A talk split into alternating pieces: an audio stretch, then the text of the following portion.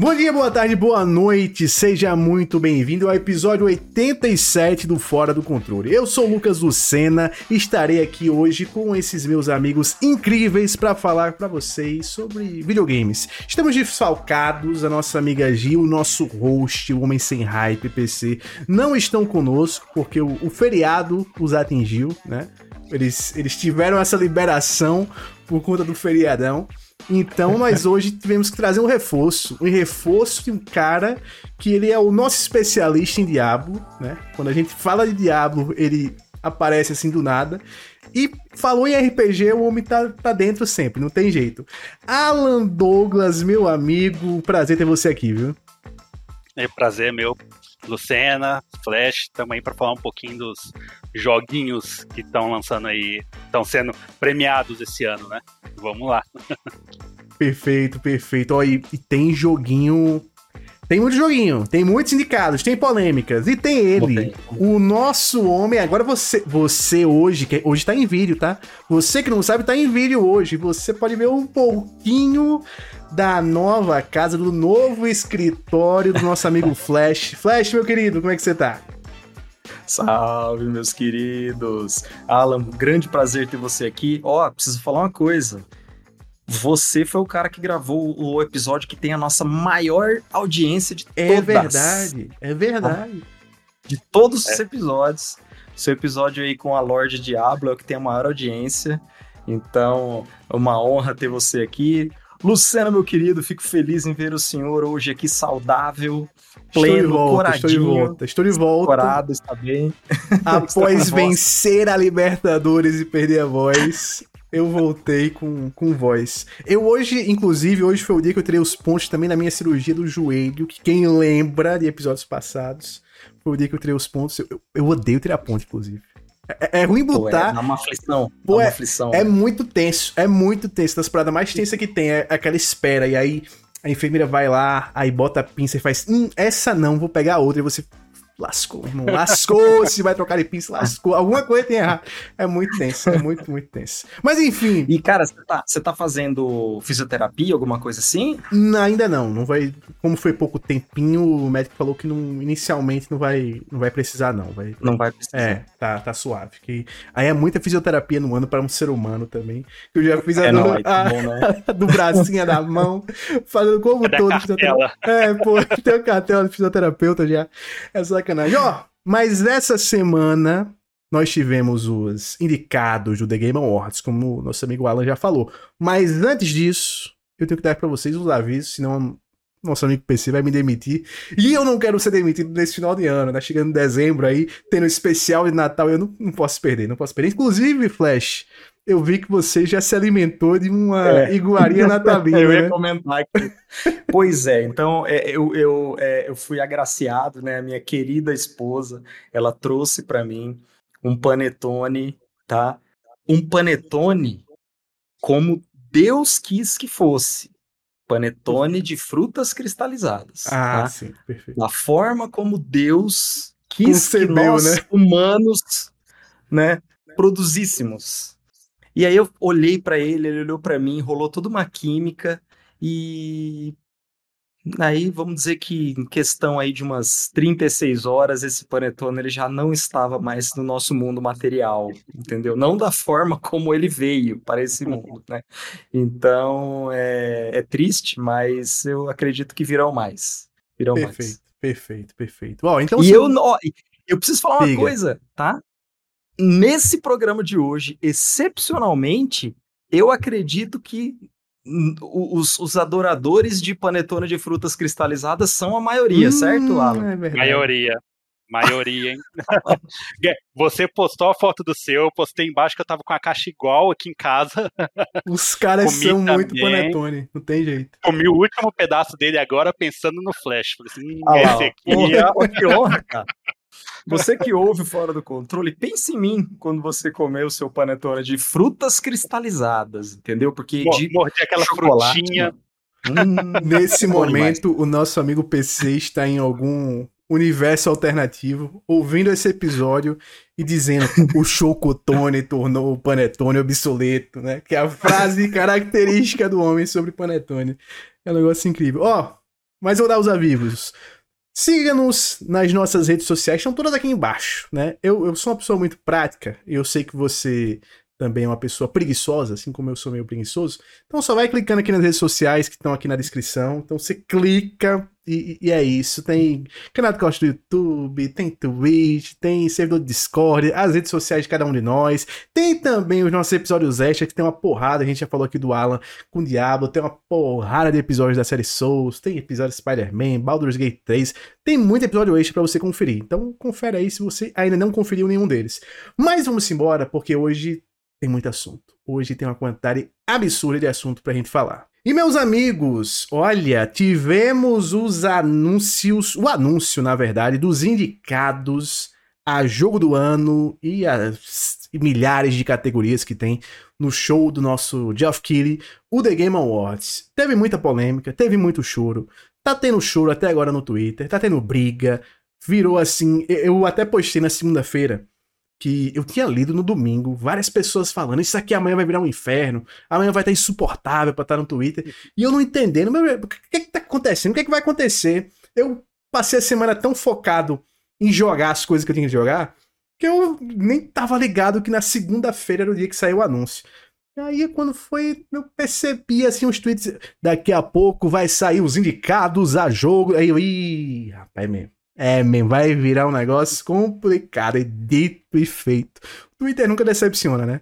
Ele sempre entrega o pior que é possível entregar. Mas enfim. a treta tá no Twitter, pô. Sempre, sempre, sempre. Mas enfim, temos aqui os indicados: o jogo do nosso amigo Alan, o Alan Wake 2, Baldur's Gate 3, que também é jogo do nosso amigo Alan, que eu sei que ele é viciadaço nesse. Marvel's Spider-Man 2, Resident Evil 4, aí já, a gente já tem duas polêmicas já para comentar daqui a pouco.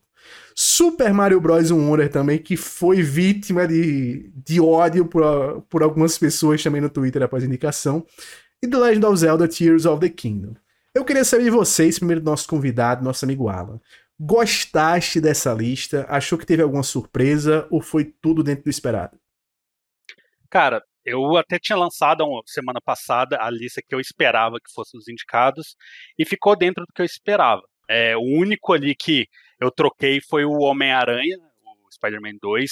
Eu achava que o Final Fantasy XVI ia entrar no lugar dele, é, mas a, é, preferencialmente eu preferi o Spider-Man 2, só que eu acho que o Final Fantasy fez na época mais barulho, a crítica dele foi melhor.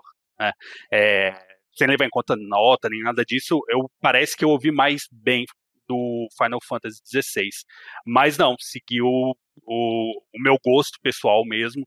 Eu acho que Homem-Aranha é batata, né? É Homem-Aranha, é galera ama de paixão e fez. É, o jogo é muito bom e acabou levando aí é, no acho que nos 47 do segundo tempo, levou esse lugarzinho aí que eu imagino que era do Final Fantasy que estava no lugar aí. Mas, meu querido, e você? O que, é que você achou dos indicados? Teve surpresa, não teve? Foi dentro do esperado? Cara, eu até tuitei isso quando saiu. Eu acho que eu nunca fiquei tão não surpreso como com essa lista aí dos indicados, porque todo mundo sabia é, que, é, pelo menos assim, pelo menos que Baldur's Gate 3, Tears of the Kingdom e Alan Wake 2 estariam na lista. Né? E aí tinha uma certa, vamos dizer assim, rotatividade de opiniões em relação aos outros três, mas que caíam basicamente nos mesmos jogos, e daí é uma questão realmente que é, não, não tinha muito, sabe? É, por exemplo, se o, é, o Homem-Aranha, o, o, Resident Evil 4 ou Super Mario é, é, Wonder é, tivessem um deles sido substituído, sei lá, pelo Final Fantasy XVI, ou então por. É, sei lá, eu acho que se, se eu, eu, eu, me surpreenderia se um desses jogos fosse substituído, por exemplo, por Armored Core 6. Sim. Que eu acho que é um jogo que. Um, dos jogos, um jogo que surpreendeu muita gente, né? Sou é, fã. Muita gente jogou, surpreendeu muita gente e tal. Mas acho que sim, o Final Fantasy XVI é um, era um jogo que estava até que bem cotado para isso.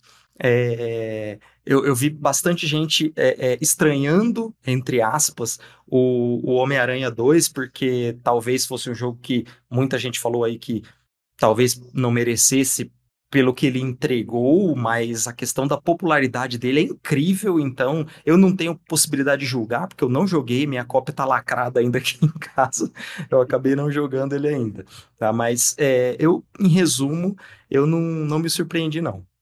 Eu, eu também achei que foi uma lista, uma lista justa, assim, eu acho que era bem do que estava esperando, até quando você olha, assim, no Metacritic, que é onde a galera mais olha hoje em dia para ver e tal, quais são os jogos mais bem avaliados do ano. É, basicamente são esses, os seis, quando você pega principalmente AAA, são os seis AAAs, jogos famosos, jogos de popularidade mais bem avaliados, né? Então, acho que foi. Deu meio que a lógica, né? Deu meio que a lógica mesmo. E, pelo menos pra mim. Convenhamos que foi um. E foi falar. um ano com vários jogos, né? Muitos Você jogos, pega aí que, como o Flash falou, qualquer um daqueles três ali é, fosse substituído por algum outro, né? É, ia estar tá dentro da, da margem, né? Pô, a gente teve muito jogo bom. É, o pessoal começa, costuma falar, ah, faltou um indie ali, que sempre tem um espacinho de um indie, mas, pô, eu acho que nunca nos últimos anos aí a gente teve tanto AAA lançado com uma maestria tão grande assim, né, cara? E os caras, até a gente vai falar depois sobre isso, nem na categoria de indie os caras estão botando indie, então. então, Aliás, não, não deu bom pros indies esse ano. Só para completar uma coisa, o que me surpreendeu em relação a essa lista dos indicados ao jogo do ano é o fato de que a gente estava apostando muito que esse prêmio ficaria entre Baldur's Gate 3 ou Zelda Tears of the Kingdom, né? Não, vai ser um ou outro, um ou outro, não tem para ninguém. Mas agora o Alan Wake 2 veio jambrolhando, Sim, né? É. Tanto que ele recebeu mais indicações que o próprio Zelda. Ele recebeu o mesmo número de indicações que Baldur's Gate 3, foram os dois jogos mais indicados, né? Então, agora a questão é que nós temos três jogos com uma possibilidade igual aí de ganhar. Eu acho que vai realmente ficar entre Baldur's Gate 3, Alan Wake 2 ou Zelda. Talvez Zelda até com uma menor chance do que esses outros dois. Mas eu duvido muito que, que Spider-Man ou Resident Evil 4 ou o próprio Mario por mais que seja um jogo maravilhoso, ganhem essa, essa categoria. Eu acho que vai ficar entre os três aí. Mas pendendo para Baldur's Gate 3 e Alan Wake 2. Mas vamos ver, porque Zelda tem uma força absurda, né? Não tem como a gente cravar nada aqui, não. Sim. Eu, e só de curiosidade, qual, qual que vocês jogaram aí da lista dos que estão indicados? Eu só não joguei ainda, eu não terminei o Resident Evil 4, eu só comecei ele. O Alan Wake 2 também, eu só joguei uma horinha e eu fiz, não, tem que jogar o primeiro de novo e o controle de novo. O Super Mario também eu só testei, o emprestado do amigo meu. Agora o Zeldinha, o Spider-Man e o Baldur's Gate, joguei muito, muito, muito, muito. Cara, eu, eu, zerei, eu zerei o Tears of the Kingdom. É, eu joguei algumas fases do Mario, até tinha falado no programa anterior. O Resident Evil eu joguei um pouco, não, não zerei. O Spider-Man eu não joguei, o Alan Wake 2 eu não joguei, e o Baldur's Gate 3 eu não zerei, apesar de ter umas, sei lá, 40 horas, porque eu fiz o ato 1 duas vezes no PC e fiz o ato 1 de novo no, no PlayStation 5, e vou fazer de novo, porque eu não gostei da minha build, eu vou fazer de novo ele, porque eu vou recomeçar vai virar a fazer doutor um de ato 1. Isso. então eu também não zerei, então eu tô falando como uma pessoa que não zerou todos aqui, como a gente fala é. nesse programa, né? Nós não nos comprometemos com nada, que a nossa conversa é, é casual. Perfeito. É, eu tô no. tô fechando o Alan Wake 2, Baldur's Gate, pô, bati 200 horas, sensacional. Platinei o Homem-Aranha, Resident Evil eu joguei um pouquinho, mas tinha acabado de jogar o Dead Space, não tava com psicológico para jogar outro jogo de terror. O Mario jogando com a filhota aqui, sucesso demais. E o Zelda eu não joguei, porque comprei o o OLED esse ano para jogar o primeiro, né? O, o Breath of the Wild. O Breath of the Wild. Breath é. of the Wild. E, pô, mas são gigantes, né? Então eu tô jogando ele primeiro para depois passar pro TikTok. Ah, cara, uma, uma dica que eu te dou, não emenda um com o outro. Porque foi o que eu fiz e o Tears of the Kingdom ficou muito maçante para mim no final. Joga o Breath of the Wild, aí você vai jogar outra coisa, dá uma descansada, daí você vai pro Tears of the Kingdom um tempo depois. Porque sem emendar um com o outro, cara, eu acho que vai ficar vai maçante. Pô, o pior é que é até, é, é até uma coisa curiosa, né? Eu até já tinha falado aqui algumas vezes que eu ainda não zerei o Zeldinha, porque também sinto que chega algum momento dele, diferente do Breath of the Wild até que ele, por algum motivo, fica maçante. Apesar de eu achar um jogo melhor em todos os aspectos do que o Breath of the Wild, assim, história, chefes, até o, a, tem pouca mudança de combate, mas as pouquinhas que tem, com aquele lance das combinações, eu acho bem legal. Não sei se para mim talvez seja o lance das construções, que eu não me é, pegou hora não nenhuma. comigo, não mas eu acho que sim, dá para você passar sem, dá, sem dá. ficar brincando com isso. Você faz, tem momentos que você vai ser, vai ser necessário você fazer alguma coisa, mas que são coisas simples e o resto é só se você quiser muito mesmo ficar construindo. Então essa é uma mecânica que ela é, vamos dizer, relativamente opcional. Né? Sim, sim. Não, eu, eu ainda estou procurando entender, quero entender até o final do ano, o porquê que esse jogo chega a uma certa hora que começa a ficar meio cansativo para mim. Cara, sabe o que é engraçado? Tem um amigo é, que ele, ele tava no Twitter há um tempo, agora ele já não tá mais, eu converso com ele por WhatsApp. E ele, a plataforma principal dele é, é mais Xbox e, e Nintendo. E ele é apaixonado por Breath of the Wild. E ele começou o Tears of the Kingdom assim que eu acabei. E aí eu falei isso para ele. Falei assim, cara, esse jogo ficou, ficou maçante para mim no final. E ele ficava, você tá maluco, cara, esse jogo é maravilhoso, pá, e, e, jogando ele ficava, maravilhoso, maravilhoso, isso aqui é, não tem quem tira o gote desse jogo, tá, tá, tá. Aí ele mandou mensagem semana passada, Flash, Cara, aconteceu a mesma coisa com, comigo do eu que aconteceu com você. Que é, cara. Cheguei no final desse jogo querendo que ele acabasse logo. Chegou é. um momento que eu não aguentava mais jogar e eu não, realmente eu não sei, cara. Realmente eu acho que eu, eu tinha julgado que ele ficava maçante no final pelo fato de eu ter emendado Breath of the Wild com ele. Mas eu tô percebendo que isso acontece com outras pessoas também. Lembrando, o jogo é maravilhoso. É fantástico. Recomendação fantástico. fácil, recomendação fácil. Sim. Mas tem essa questão. É, e aí é estranho, porque o Breath of the Wild também foi um que eu joguei assim, não conseguia parar de jogar. Não conseguia parar de jogar, tão bom assim. Terminei o jogo e continuava jogando e tal, mas com o Tears of the Kingdom não foi a mesma coisa.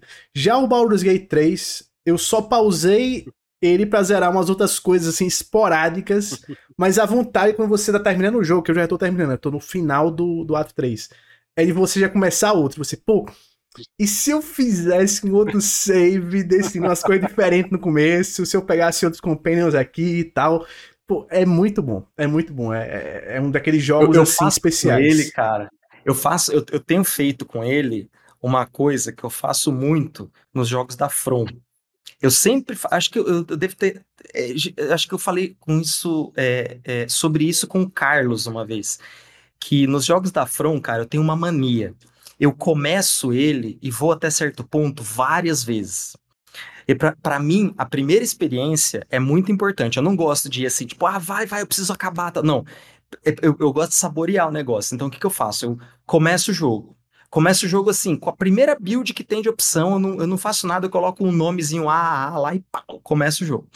Aí eu jogo, sei lá, umas duas, três horas. Aí eu já, hum, beleza, vou, vou fazer a build tal. Aí eu começo com uma build. Aí eu jogo mais, aí eu começo o jogo de novo, jogo lá de novo. Duas, três, quatro horas. Falo, pô, legal, mas eu acho que eu vou querer outra build. Aí eu começo de novo. E, velho, até eu emendar e falar assim, não, agora eu vou até o final. As, por exemplo, Elden Ring, cara, eu joguei seis vezes as primeiras cinco horas dele antes de ir até o final. Que daí eu falei, não, agora tá saboroso, agora eu quero ir. E, e, Baldur's Gate 3 tá sendo assim, cara. Eu fiz uma build de guerreiro agora no PS5 e não gostei, cara. Eu quero fazer um paladino. Eu acho que paladino eu vou me é divertir é mais com um paladino. Paladino. Lucena jogou paladino também, pelo que ele falava na, no Twitter. Eu acho que as escolhas seguiam mais ou menos. Eu também joguei de paladino. É muito bom pra e, primeira jogada. Cara, é muito bom meter carisma lá no teto, você convence todo Pô, mundo na lábia. É, é, muito bom, é muito bom, Paladino. É muito bom. Eu tinha que Baldur's Gate continuar, cara, porque é aquela coisa, eu perfeccionista, você tenta sempre fazer tudo da melhor forma possível, né? Se eu deixar, eu faço igual você, eu vou e volto. Volto save umas 20 vezes.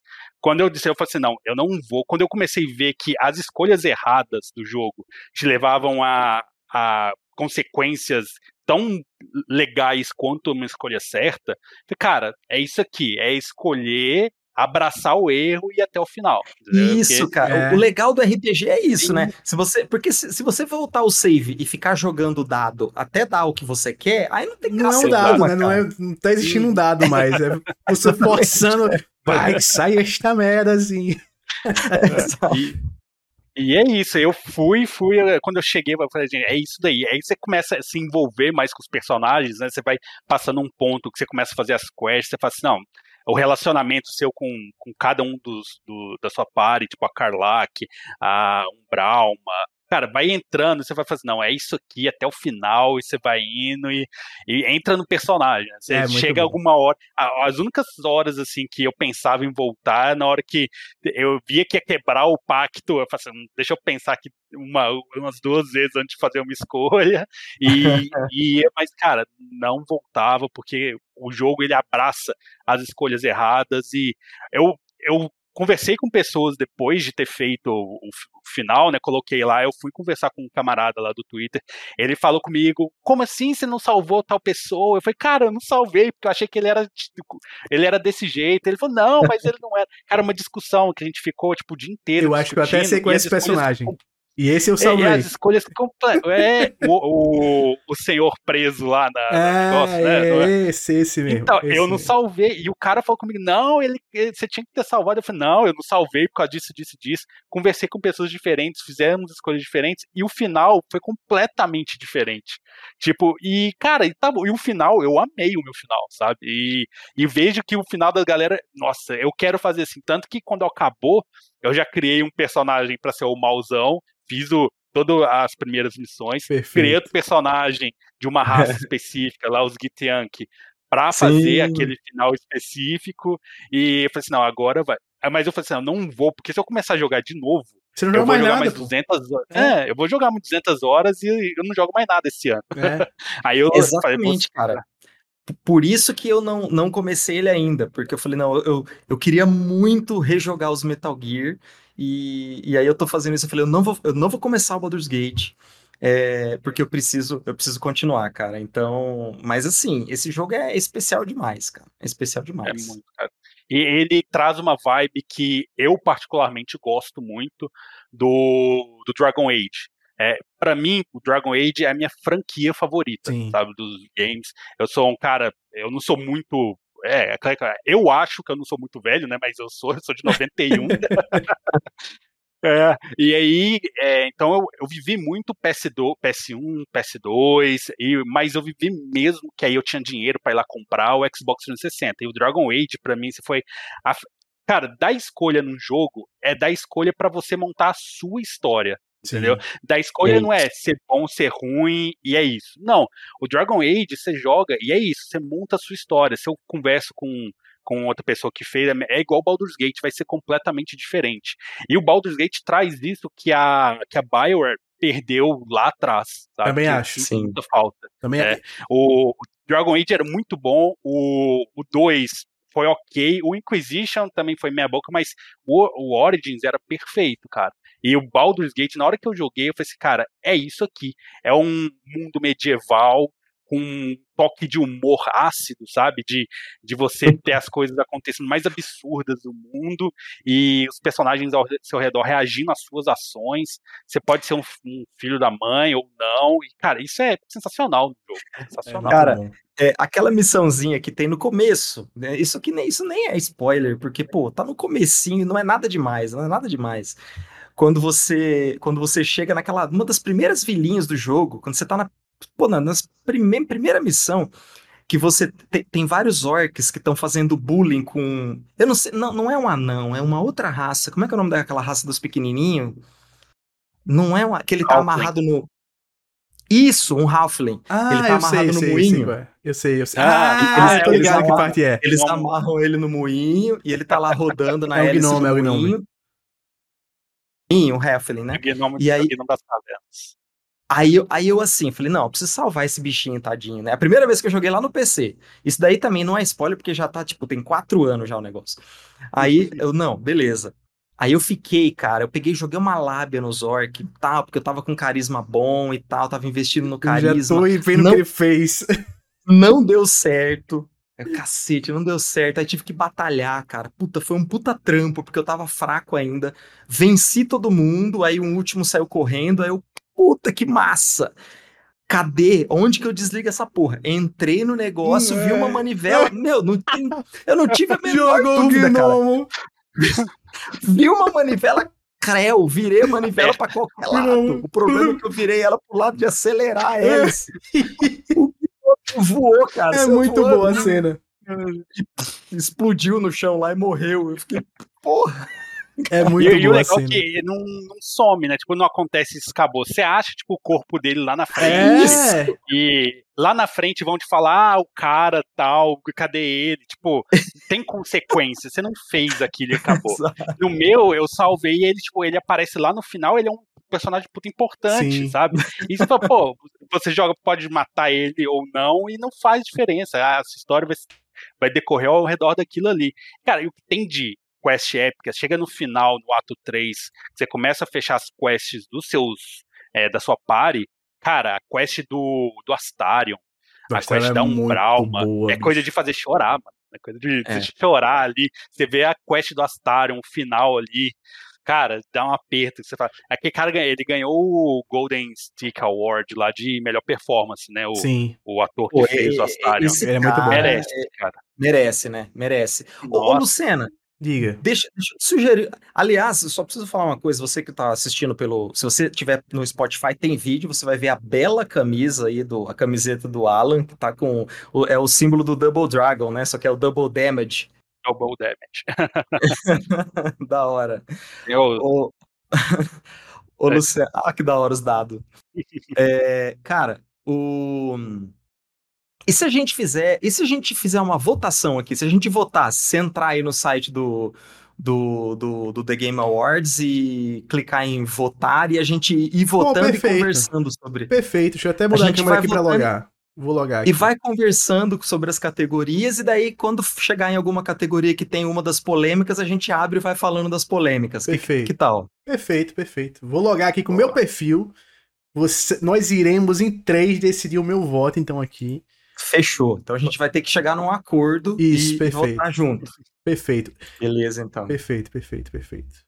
Eu... É, eu acho que vai mais, dar mais discussão é o melhor técnico de esportes. Eu acho que isso aí Pô, não tem como eu... entrar em consenso. Deixa eu já adiantar isso aqui. Deixa eu já adiantar isso aqui. Esse, esse lance do, do esportes. Eu sou fã de retirar. Eu sou a favor de retirar as categorias. Ou diminuir tá ligado? Porque, na minha visão, pelo menos, não é o mesmo público. Eu acho que o. E até esportes, eu acho que merece um evento do Geoff Keighley até próprio, maior, dedicado à parada, feito com os especialistas. Porque quem indica é uma galera que às vezes não sabe nada de esporte. Sabe, né? É, uma coisa que, que, que, é uma certa polêmica que a gente vai acabar discutindo é que o, o, os veículos, né? Quem escolhe não é. Às vezes a pessoa pensa, né, que é o Geoff Keelan que escolhe. Não, não é. Ele só apresenta o programa, mas quem escolhe são vários veículos de imprensa. Só que esses veículos de imprensa, eles recebem um formulário para eles colocarem as indicações deles e esse formulário ele engloba todas as categorias e eles mandam eh, eh, qualquer veículo de imprensa pode indicar game e pessoas para qualquer categoria. E aí que tá o problema, porque às vezes a, o veículo ele não faz a menor ideia do que seja esportes e ele pega lá, às vezes dá um Google lá, aparece um nome, ele pega e bota Sim. e bota uma pessoa qualquer e aquela pessoa pode entrar, né? Então, a gente teve, a gente vai falar, né, que teve um dos técnicos aí que não foi técnico esse ano e ele tá na categoria tá, de, de técnico é de esportes. Né? É bizarro. Aliás, esse foi o motivo que, por exemplo, é, acho que foi, foi no ano passado. É, como é que é o nome? Meu Deus, fugiu aquele, aquele jogo de Kung Fu da. Hum, da... Sifu, Sifu. Sifu. Foi como jogo de luta, né? Entrou como jogo de luta, né, cara? Tipo, entrou pra, pra, É bizarro. Sabe, como categoria jogo de luta. Então, assim, é, é bizarro, cara. Mas, enfim, a gente vai... eu, eu acredito que tem que ter critérios, assim, pra, pra entrada. E até quando a gente for terminar, eu acho que é um assunto que vale a pena discutir, é o The Game Awards como premiação. Porque o The Game Awards o The Game Awards Sim. como instrumento de marketing, que eu acho que ele faz muito bem. Ele faz lá o show, é uma parada que envolve a comunidade, é, a comunidade da Twitch fica participando ativamente e tal, daquela coisa toda. Ele tem os anúncios, tem os trailers e tal. E tem a parte da premiação, que para mim são duas coisas completamente diferentes. E aí a gente pode discutir no final. Mas antes, vamos votar. Quero saber aqui, melhor jogo do ano. Eu já vou adiantar meu voto, que é Baldur's Gate 3. Tem jeito. É acho, tem, acho, que esse daí é o mais fácil de todos, né? É. Mais fácil de todos. Meu voto vai para Baldur's Gate 3 também. E eu estou Aí, torcendo para ele ganhar. Porque Aí, eu quero eu glórias para Larian. Perfeito, sabe? perfeito. É, como o Alan estava falando, ela trouxe de volta esse espírito. Parece assim que o, o, o, o, o Exu que estava incorporado na BioWare saiu deles e foi para Larian, assim. Trouxe de volta essa, esse espírito do RPG, assim, ocidental, né? Perfeito. É, e os jogos da Larian, cara, é vai atrás quem gosta. Eu acho que abre portas para muitos outros jogos. Eu tava jogando Pathfinder até esse ano ainda, é muito bom. Ele é mais, muito mais complexo, então se você achou simples o Baldur's Gate, pega um Pathfinder, vai atrás do Divinity, Divinity 2, é que é da própria Larian. Cara, o Divinity, se eu não me engano, ano retrasado, foi o melhor jogo que eu joguei naquele ano, apesar dele não ter é sido lançado bom. naquele ano. Ele é sensacional, sabe? É sensacional e segue a mesma linha do Baldur's Gate de, de humor. E ele é uma história original, né? Então eu acho que tem um pouco até mais de, de peso em cima dele. Deixa eu até perguntar pra você, Alan. Gate é uma mestria. Eu achei o Divinity mais complexo de dificuldade, assim, de fazer as coisas. Principalmente de build, Amém. assim. Pra, pra, uhum. pra, o combate dele eu acho mais difícil. Eu acho o Baldur's Gate muito mais receptivo para novos jogadores. Não sei se tu também achou. É, ele, ele traz muito do, do D&D da quinta edição, né? Então ele é mais receptivo mesmo. Até o próprio D&D da quinta edição já é mais receptivo do que o da o 3.5, né? Então ele já atrai mais jogadores mesmo. E ele é, ele acho que foi feito para isso mesmo, para chamar mais jogadores. O Divinity era um sistema original deles, né? Então eles criaram ali, mas ele era um pouco mais complexo, mas muita coisa foi carregada, né? Sim. Por mais que você não tem às vezes no no Dungeons and Dragons, mas ele tem no Baldur's Gate porque eles trouxeram do Divinity. Sistema de Tipo, o chão tá molhado, dá Pô, um choque. Isso eu usava muito no Divinity, era o tempo é, todo. Nossa, muito. É roubado demais. É. é névoa. Isso tudo eles trouxeram, né? De mecânicas de jogo em si para colocar e funcionou muito bem, entendeu? É, mas o ápice de dificuldade, o Divinity é um pouquinho mais, mas você pega o Pathfinder, se você quer uma coisa complexa, vai jogar Pathfinder Wrath of Righteous, que é um jogo espetacular, ele infelizmente, é, se eu não me engano, ele não tá legendado, né? Não tá em português. Mas, cara, a complexidade dele, ele é baseado no Pathfinder, que também é um RPG de mesa, mas é um bagulho assim, mil vezes mais complicado, sabe? Mas é muito bom. E uma história sensacional também, cara. É sensacional. É, segue a mesma linha. Mas tem muitos jogos bons. Tem o, o Solastra, que tá no Game Pass, se eu não me engano, eu acho que ele tava saindo mas o Game Pass também é na mesma pegada. Então tem muito jogo bom. E o Baldur's Gate, eu acho que atrai esse público e ele deu uma visibilidade legal para esse tipo de jogo, sabe? É muito é uma bom isso. porta de entrada para drogas mais pesadas. Sim. Aliás, até gostaria de dizer aqui, para quem está esperando, se a gente vai comentar a respeito de pessoas criticando o Baldur's Gate 3 tá aí por ser um jogo de turno, é que simplesmente é, essa esse argumento ele é tão burro que não merece nenhuma, nem, nenhum comentário aqui, nenhuma consideração. Então a gente não vai falar sobre isso. Perfeito, perfeito. E agora, melhor direção. Que é uma coisa que eu acho engraçado, que sempre melhor direção tá concorrendo, sempre a galera que tá concorrendo é o jogo do ano, né? É muito difícil não estar tá a mesma galera. E aí a gente tem, de novo, a mesma galera concorrendo. Com exclusão, porque são cinco ao invés de 6, e aí mostra qual foi o ponto de corte, a gente não tem um Resident Evil 4 aí concorrendo. Que, né? Então, quero saber o voto de vocês, melhor direção. Eu vou dizer para vocês, o direção eu acho muito difícil sempre a escolha, porque eu, eu não sei bastidor. Eu, eu não sei. Direção de um filme, direção, é, produção de uma música, é, é fácil você perceber ali de um jogo, eu acho mais complicado porque tem muito mais camadas de desenvolvimento e tem muito mais diretores pontuais. Tem jogo que tem diretor que é muito a mão do cara, que é o Kojima. Kojima botou a mão, você vê ali. Falar, você cara, sente é... o dedo do Kojima. Inclusive, inclusive, assim, exatamente, né? Você sente o sabor da, da bola do jogador, né? É o... Essa questão, cara, assim, é, inclusive é curioso isso, porque o Kojima foi uma das pessoas responsáveis por fazer, por fazer existir essa consideração Sim. hoje em dia, né? Porque o, o para quem não sabe, o Kojima ele não é desenvolvedor, ele não sabe desenvolver o jogo. Então a forma de ele fazer com que as ideias dele se materializassem, mas continuar mantendo controle criativo daquilo que ele estava querendo fazer, é colocando uma mão mais pesada como diretor. Né? Então, por isso que o jogo dele, desde o final da década de 80, desde o primeiro Metal Gear, tem cutscenes com pesos dramáticos, mesmo na época que era tudo só escritinho. Então, ele foi um dos responsáveis por essa questão autoral de diretor de game ser reconhecido e tal. Então, quando você pega, por exemplo, ele, fica muito fácil de você perceber, porque ele é tão autoral, né? Agora, realmente, é, é, outros jogos fica difícil. E eu acho que esse é um prêmio que acaba caindo na mão de quem. de jogos mais narrativos mesmo. Sim. Eu acho que jogo que é mais narrativo, ou que tem muita cutscene, assim, acaba mostrando um pouco melhor essa questão da direção. É, pelo menos é o que eu imagino. Então, eu, eu, eu não joguei o Alan Wake 2, porque eu tô vendo muita gente falando que ele merece e tal. O meu, instintivamente, eu iria para Baldur's Gate 3 por tudo que eu vi é, é, desse jogo, mas eu não sei, eu, eu fico na dúvida entre esses dois, sabe? Talvez, assim, Alan Wake 2 mereça mais pela questão narrativa dele e tudo. Não sei o que, que vocês acham. Alan Wake 2, eu vou até deixar o nosso amigo Alan falar mais, mas já vou adiantar meu voto, porque no comecinho, nos primeiros momentos do jogo, eu já senti o dedo de Sun Lake. E eu disse, opa, tire este dedo daí. Porque eu irei voltar algumas casas para jogar de novo os jogos anteriores e relembrar como é o seu dedo, meu amigo. ah, e falar que eu sigo essa também do Alan Wake. Apesar do eu ver bastante do Baldur's Gate, você vê o diretor dele era o Sven alguma coisa, que eu não sei o sobrenome. Ele estava bem envolvido, né? Ele ele fazia aquelas aqueles anúncios de desenvolvimento, é, então ele fazia aquelas mesas de RPG, você via o envolvimento do cara. Foi um projeto que de início era pequeno, mas que cresceu muito, mas você vê que o cara não perdeu a mão de começar a enfiar coisa só para encher o jogo. Então você precisa ter uma mão forte, firme para você aplicar como vocês falaram, a visão de vocês no jogo. Então o cara, ele não perdeu a mão em momento nenhum.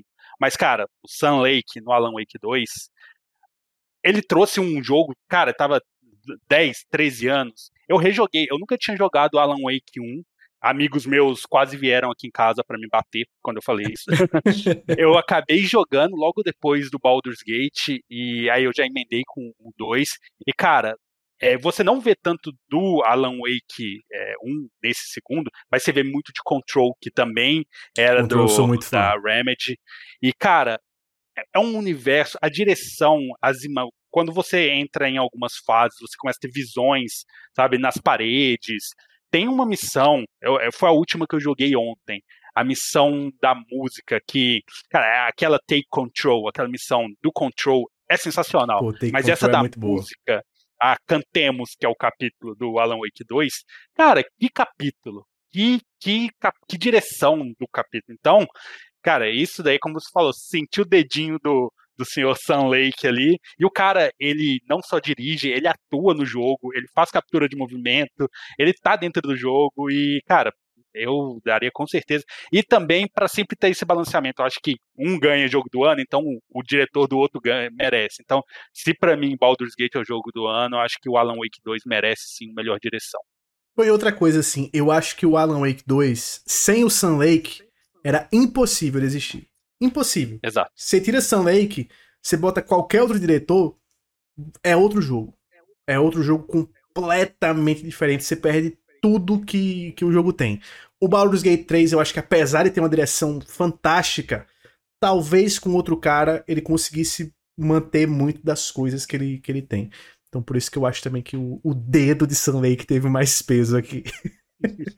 Mas, meu querido, escuro. Vamos no dedo de Sun Lake, então, né? Vamos. Votada aqui, melhor direção para o dedo do nosso amigo Sun Lake. E na próxima categoria nós temos melhor narrativa. Cara, essa para mim é uma é uma categoria dificílima. Por quê? Eu, eu já até sei por quê. Porque são dois estilos muito diferentes de narrativa. O Baldur's Gate 3, ele eu acho que ele é colossal pela qualidade das inúmeras narrativas que ele tem e como Exato. ele consegue conectar todas as escolhas diferentes que você faz para criar uma história coesa, uma história boa, incrível, que faz sentido. O Final Fantasy, que eu gosto também muito, ele tem aquela historiazinha linear. A história dele é, é aquela história e acabou. Fantástica, uma história muito emocional. O Alan Wake 2 também tem uma história muito louca, muito diferente, contada de uma maneira também estranhona, que também é ali aquela história linear. O Cyberpunk eu não cheguei a jogar, mas todo mundo que eu aprecio comentários que jogou essa, essa DLC disse que é muito boa a história. Que é muito boa. E o Spider-Man também eu achei fantástico. Tem muita gente que não gosta muito do Spider-Man, eu achei muito fantástico, fantástica, fantástica a história. Acho que no final só, na partezinha do final ali do, do Venom, quem não é fã, quem não conhece muito o personagem, pode ficar um pouco perdido pela, pelo ritmo que eles colocam algumas informações ali, algumas coisas, eu acho que ele, que ele dá uma acelerada. É uma que eu fico. Eu, eu deixo para vocês decidir. E se houver consenso entre vocês, eu eu vou junto. Se não tiver consenso, eu desempato. Flash, meu querido, quero que você comece e me diga Ai, aí. cara, é difícil, porque eu não joguei o Alan Wake 2, né? Que eu acho que é o ponto de desequilíbrio aí da minha, da minha impressão inicial. Porque eu a força dele é narrativa, né? Exato, eu, eu acho que, que, que também é a mesma coisa. Melhor, melhor narrativa acaba indo para jogo narrativo, com pegada mais narrativa mesmo, né? Mas é isso que você falou, a forma como Baldur's Gate 3 emenda todas as possibilidades de história é impressionante, cara. É, é algo assim, é muito, é muito incrível como você sente que você tá montando a história e, a, e, de repente vai aparecendo uma continuidade com cutscenes de altíssima qualidade, mostrando tudo que você montou, né? Eu, eu ficaria muito entre o Baldur's Gate 3 e o Alan Wake 2, e eu até confesso que eu penderia pro Alan Wake 2 por tudo que eu vi a respeito, mas não tô jogando. Então, eu acho que, pô, tô na dúvida. O que, que, que você pensa, Alan? Vamos tentar, então, vamos, vamos, conversar aqui. Vamos tentar o homem que jogou os dois. O homem jogou, o homem jogou é. quatro daí, pelo menos, é. né? Exato. É, o, o Homem-Aranha, tipo, sou fã demais de Homem-Aranha de carteirinha, mas é, em ponto narrativo ali, eu acho que ele ainda peca, assim. Final Fantasy, para mim, eu, eu acho que já tinha até comentado antes com vocês, para mim ele é uma montanha russa. Nos pontos altos, ele chega a ser um dos melhores jogos que eu já joguei na minha vida. Né? Enfrentar o Titã é um dos melhores momentos que eu já joguei. Enfrentar o Bahamut é um dos melhores momentos que eu joguei com o controle na mão em pé, sabe? Mas tinha momentos no jogo que eu dormi jogando, sabe? Tipo, eu cheguei nesse nível de, dar aquela pescada, falou, opa, passou os 30 minutos, eu dormi aqui. Cyberpunk eu me recuso voltar nesse jogo, porque eu joguei no lançamento, no PS5, achei muito bom, só que me decepcionou demais, era muito além do jogo que eles prometeram, e eu acho que não é uma DLC que vai tirar esse gosto amargo que me deixou na boca, sabe? Então eu ainda não voltei no Phantom Liberty e não tenho muito interesse em voltar entre o Alan Wake 2 e o Baldur's Gate 3, o Alan Wake 2 eu ainda não terminei. O que eu tenho até agora de narrativa dele, para mim é muito boa. Ele amarra com o Control, ele amarra com o Alan Wake próprio. Mas pelo que eu ouvi o pessoal falando, que é um jogo que acaba, nossa, que legal, que pena que fica aberto para DLC o final, ah, é, todo mundo que você vê que jogou o jogo fala, ah, mas ele vai terminar na DLC. Para mim, um jogo que vem concorrer a uma melhor narrativa que não tem um final, entendeu? Não, para mim não cumpre o objetivo de ser uma melhor narrativa do ano, entendeu? É, eu não claro, não joguei ainda na no nível de curva que eu tô tendo é sensacional, é muito bom por amarrar tudo, mas eu fico com o pé atrás com relação a esse final de eles fizeram isso com Alan Wake, porque tem coisas que você só pega na DLC, Control tem coisas que você só pega na DLC, e eles vão repetir a mesma coisa com um 2. Agora o Baldur's Gate 3, ele é um jogo com uma narrativa primorosa e ele não é uma narrativa primorosa, ele é a sua narrativa primorosa.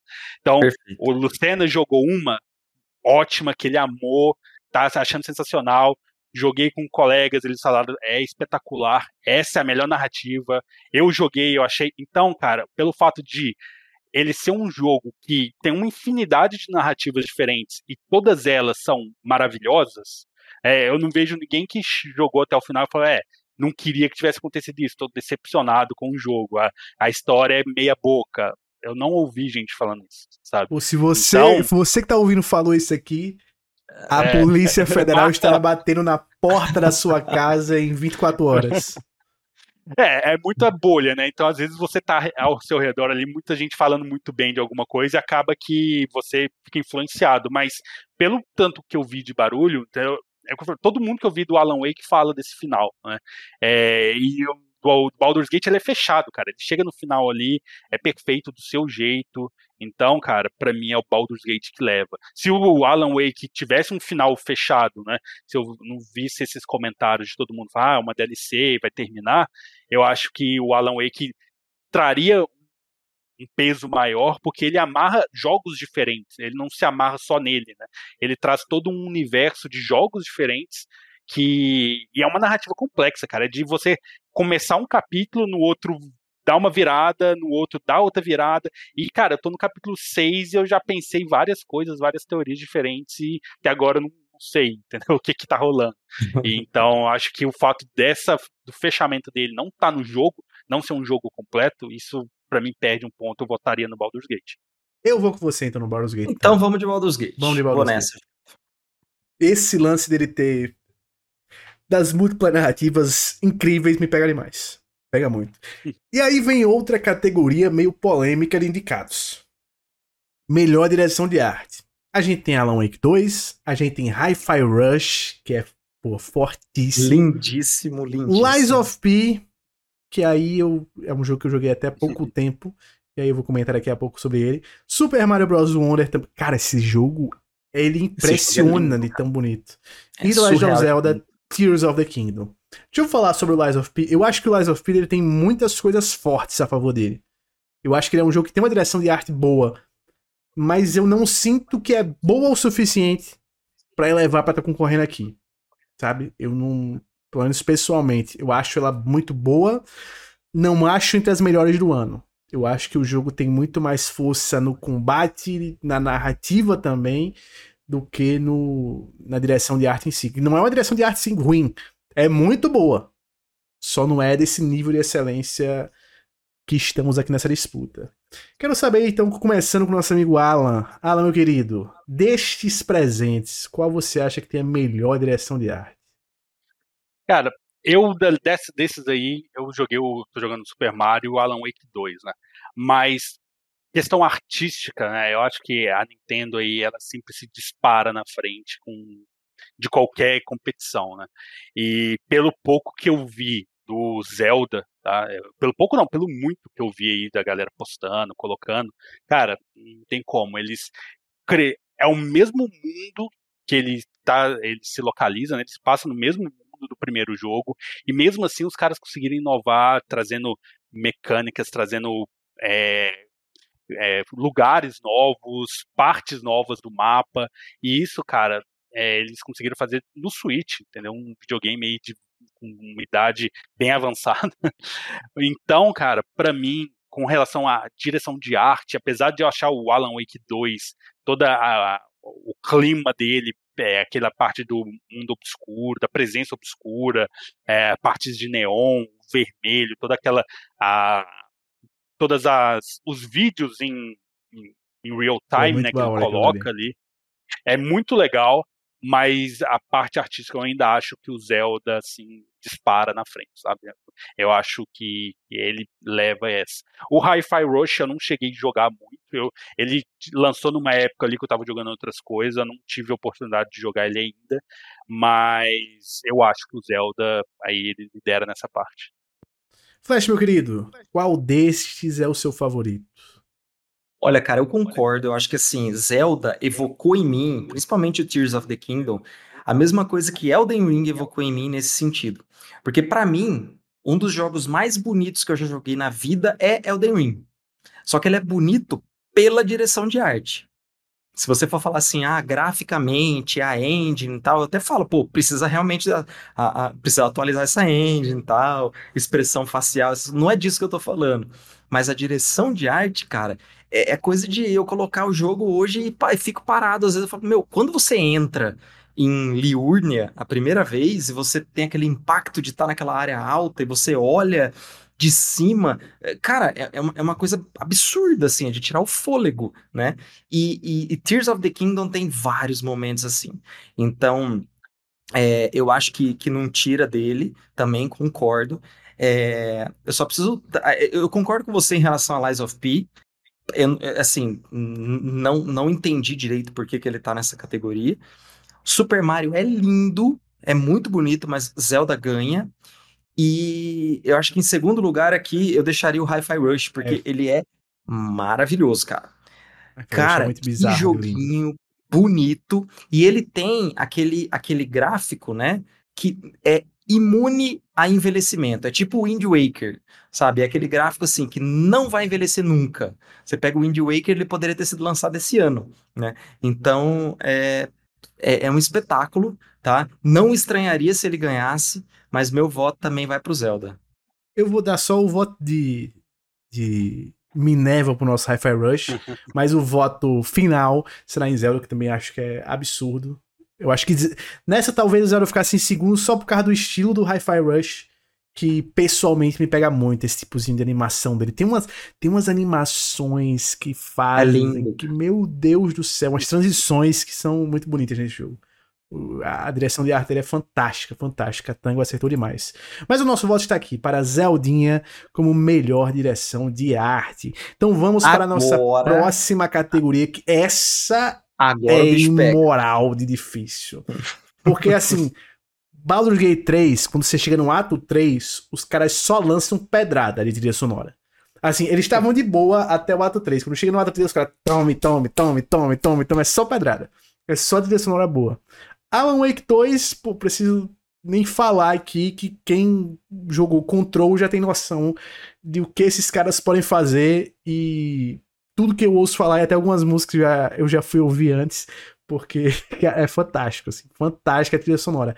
Zelda também, pô, até no começo do ano, quando sai o Zelda, o Flash fala sobre a trilha sonora, ele, pô, é muito boa, é, é, é incrível a trilha sonora desse jogo.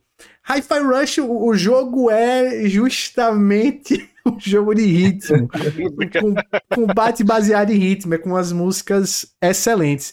E Final Fantasy XVI, que é o nosso querido Souken, queimando um piano enquanto toca, porque o cara. Come... Essa você começa, Luciano. Você cara, começa. Essa vai. eu não tenho como não ir no Final Fantasy XVI, porque é literalmente a trilha sonora que eu mais ouvi durante o ano, assim. Eu continuo ouvir. Antes do jogo sair, eu já tava ouvindo. O jogo saiu, eu zerei as trilhões de vezes que eu zerei. E eu continuo ouvindo praticamente todo dia. Todo dia, assim. É... Do início ao fim da trilha sonora desse jogo. Eu já até falei como eu considero a trilha sonora um personagem nesse jogo. Eu acho que a trilha sonora tem um papel importantíssimo em todos os momentos.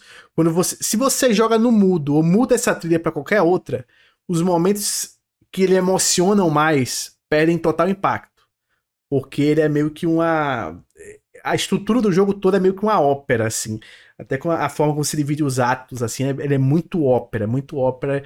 E eu acho fantástica. A trilha sonora desse jogo é fantástica.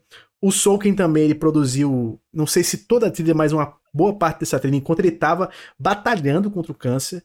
Então, assim, é, é uma dificuldade a mais que o cara tinha, que não é uma parada fácil de você fazer. E ele entrega uma, um negócio, assim, surreal. Surreal, assim, surreal. Mas é uma categoria difícil. Dificílima, dificílima. Flash, meu querido, quero saber de você. Qual a sua trilha sonora favorita desse ano? Olha, cara, essa é uma categoria que eu vou votar com o coração porque a parte técnica fica difícil demais de avaliar e com o coração para mim é fácil porque eu concordo com cada palavra que você falou. Para mim é Final Fantasy XVI mesmo da, da, das trilhas sonoras é, que, eu, que eu joguei que eu pude vivenciar é, é a que mais ficou e me impactou durante é, minha, minha jogatina cara. Tanto que é raro eu baixar a trilha sonora e essa foi uma das que eu, que eu baixei para ficar ouvindo Alan, meu querido, e você? Cara, eu. O Final Fantasy ele me pega bastante, né? O, aqui, eu, particularmente, o do Alan Wake é um que me pega como o Death Stranding me pegou na parte de trilha. De eu ir lá no Spotify, colocar para baixar a soundtrack do jogo e ficar escutando em loop. Cara, eu tô indo levar minha filha na escola, eu tô ouvindo a soundtrack do Alan Wake, eu tô indo pro trabalho, eu tô ouvindo. Cara, eu tô ouvindo o dia inteiro, sabe? Mas são músicas que se encaixam muito bem no jogo, né? É, hum, e que funcionam fora do jogo também, né? Então você, pô, você escuta na, no, no carro, qualquer lugar. O Baldur's Gate, ele tem músicas muito boas, mas ele tem outras mais ou menos ali. A do Rafael, a do, da luta contra o Rafael, é um espetáculo. Absurdamente de... boa. Meu é um Deus do céu. mas eu vou pelo coração, como vocês, e vou de Final Fantasy, né? O, o Final Fantasy me pega muito que o, o, Final Fantasy XII é o melhor jogo que eu já joguei. Perfeito, tipo, é o melhor jogo é, já pega, feito pela. Né? pega de coração, pega de memória afetiva, pega da época que eu sentava no meu PS2 que eu, é, que eu ganhei por ter passado numa prova de ensino técnico para jogar. E, cara, é espetacular. Eu, eu já acho que já tinha comentado com o Lucena, eu casei com um prelúdio do Final Fantasy. Eu entrei na igreja com o prelúdio do Final Fantasy, de tanto que eu amo essa música. Quando eu fui arranjar as músicas lá do casamento, minha esposa falou algumas para ela. Falou: Não, eu quero entrar com essa do Final Fantasy que toca no começo do jogo. Perfeito. O povo se virou, aprendeu e tocou. E, cara, e quando eu ouço essa o arranjo música, dela a primeira vez que ela é toca, sensacional. É, é a hora que eles vão lá, que o, que o Clive e eles estão para para falar do plano, né, dos cristais que eles fincam a faca na mesa e começa a trilha pequenininha. Cara, na hora eu me arrepio, é. o olho já enche d'água e depois toca isso lá no final que eles estão para fazer um ataque final, que aí vem a galera toda ajudar o cara. Cara, eu choro. Eu chorei várias vezes e sempre que eu chorava no jogo era a hora que começava a tocar essa música. Quando começava a tocar, eu já sabia, já pegava o lento e ficava do lado. Então não tem como, vai de coração, vai de memória afetiva, vai de Final Fantasy mesmo. Perfeito, perfeito. Final Fantasy escolhido como melhor trilha sonora, não tem jeito, é absurdo. E aí vem outra que é, é outra categoria. Essa aqui é melhor design de áudio. E essa aqui, eu vou até começar também essa aqui, porque eu, eu achei, eu acho que a grande disputa, assim, disparado, são entre três. O Alan Wake 2, que tem um design de áudio, assim, absurdo. O Dead Space, que eu acho que eles também fizeram um trampo de áudio, assim. Eu não joguei muito Dead Space, que eu sou cagão. Mas eu testei um pouquinho e o design de áudio é dos caras é surreal, é surreal, surreal. Agora, Hi-Fi Rush, pra mim, é outra parada, porque os caras integraram, literalmente integraram no gameplay de uma forma que é inacreditável como eles conseguiram integrar e deixar um gameplay divertido com o design de áudio. Então, eu já adianto meu voto é para o nosso Hi-Fi Rush. Alan, meu querido, para quem vai o seu voto? Cara, vou eu vou discordar de você aí porque o meu é do Dead Space, viu? Cara, eu não Dead sou Space é muito é de jogo de terror, eu sou meio cagão, mas, cara, minha, minha tática para jogar jogo de terror é meter no fácil, super fácil, mega fácil. sou um bebê de 10 anos de idade. Exatamente, e exatamente. Dá 10 minutos que você pegou um milhão de munição, 50 pacotes de vida, não há necro. Vira jogo de ação, né? não, há, não há quem zumbi que, que aguente. Então, cara, e o Dead Space, ele.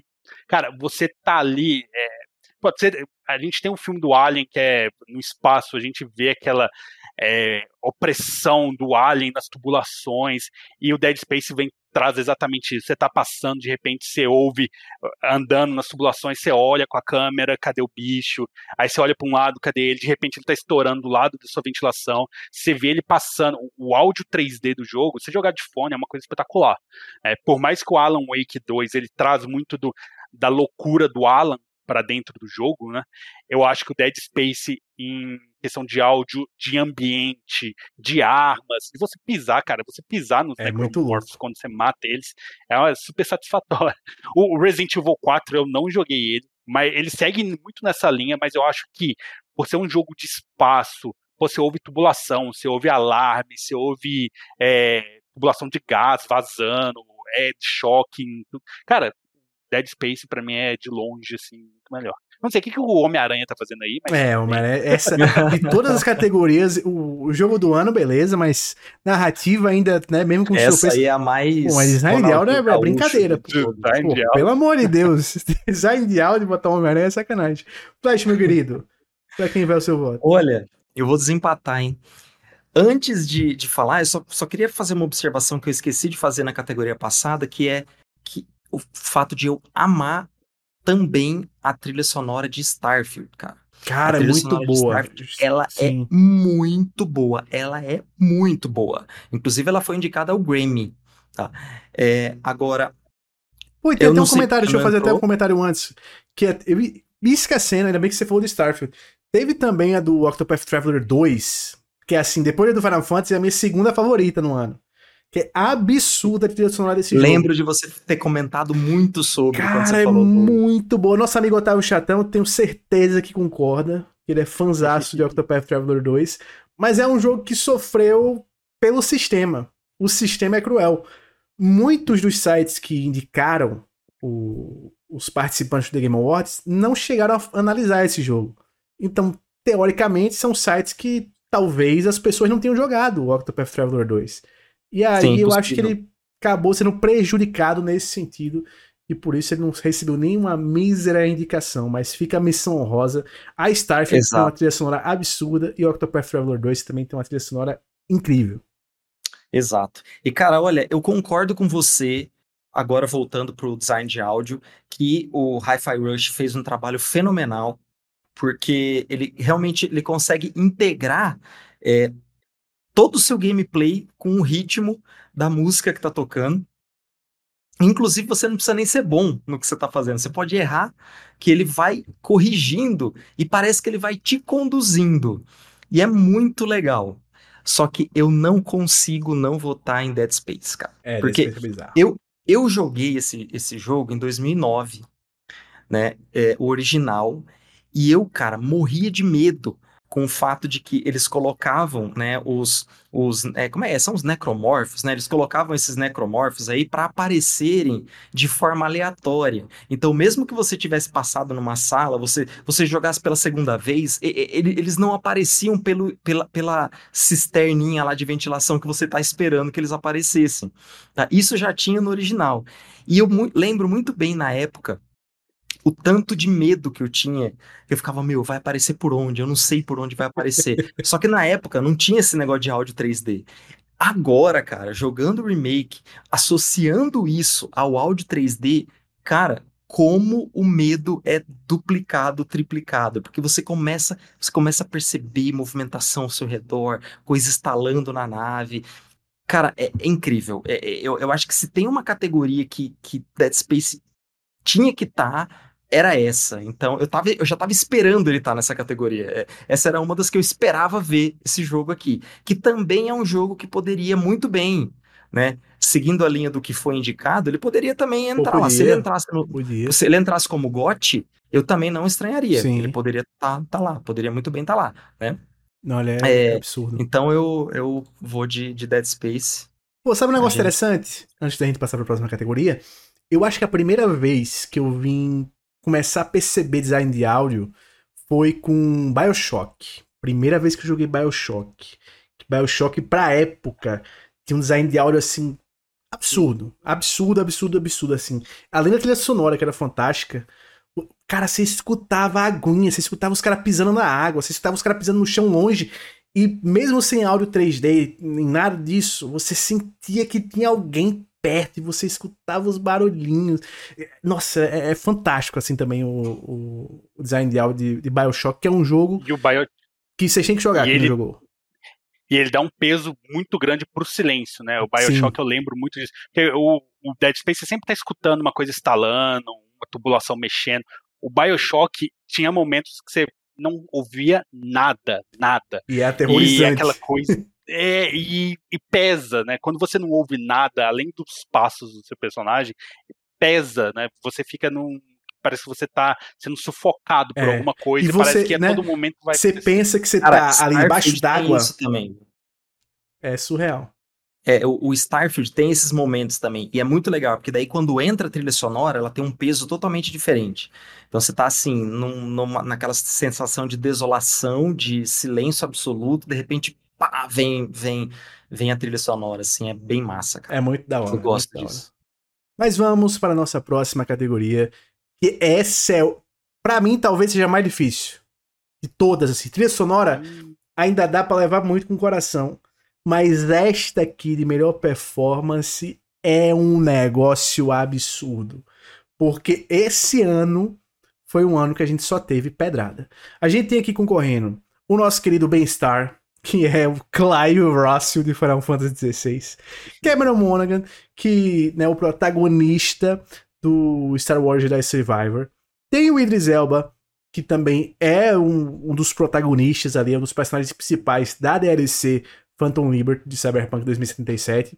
Tem a Marilyn Liebert no Alan Wake 2 também.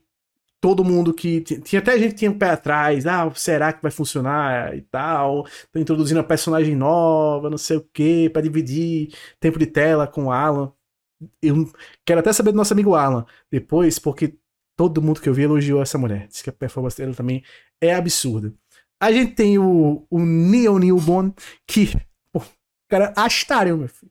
É o Asterion no Baldur's Gate 3, que é simplesmente é aquele personagem que quando ele tá na cena, ele tá na cena. Ele rouba tá. a cena. O cara é um personagem de teatro dentro de um jogo. Um negócio absurdo. E o Yuri Lowenthal, que é o nosso querido Peter Parker, o Spider-Man. Vou até dizer, desses que estão, de novo, mais uma vez, o nosso Spider-Man, eu acho que ele é a menos boa porque eu acho que todo mundo tá num nível muito, muito, muito alto. A dele é alta, mas eu acho até do primeiro jogo melhor em alguns momentos do que a do, do segundo. Eu acho que tem um, uns dois momentos específicos do segundo que são fantásticos, assim. Tem uma luta que eu sei que o nosso amigo Alan vai lembrar, que é contra um, um ser simbionte no meio da rua, que ninguém esperava assim que esse ser surge, que nessa luta ele deu uma performance assim absurda. Mas vamos para os votos. Fala, meu querido. Quero que você comece nesta categoria que está bem facinha, né? Tá tranquila de votar. É. E como você falou do Yuri, eu acho que de todos eles é o que você menos reconhece ele no é, personagem. É verdade. Eu não sei se é porque o Homem-Aranha usa máscara, mas tipo. Ah, e é outro sei, rosto, né? né? Você vê todos. É, você vê, é um. Ah, carrega, eu acho que é um jovem e tal, e você vê o cara, sabe, não, não sei. Eu, sinceramente, aí eu, eu, sempre preferi o primeiro Peter Parker do primeiro ainda do PS4, sabe? Antes eles trocar o rosto dele. É, falaram que trocou para caber mais nesse, mas eu não curti o Peter pescocinho, não. O Peter Messi, o Peter Messi, que ele tá é. cara do Messi nesses dois. Cara, e, e, e também para mim, faz menos porque é o jogo que eu joguei dublado, né? Então, hum, para mim é, é, o que mais verdade. foge, né? É, os outros, todos eles são, são legendados, eu joguei legendado, então. Mas, cara, o Idris Elba eu não votaria porque, pô, o cara tem chance de ganhar Oscar. Pra que eu vou dar um Best Performance de Game Awards? Tu deu o melhor argumento possível aqui. eu, sinceramente, ficaria entre o Ben-Star e o Neil, porque o Ben-Star como Clive, cara, o peso que ele dá na voz.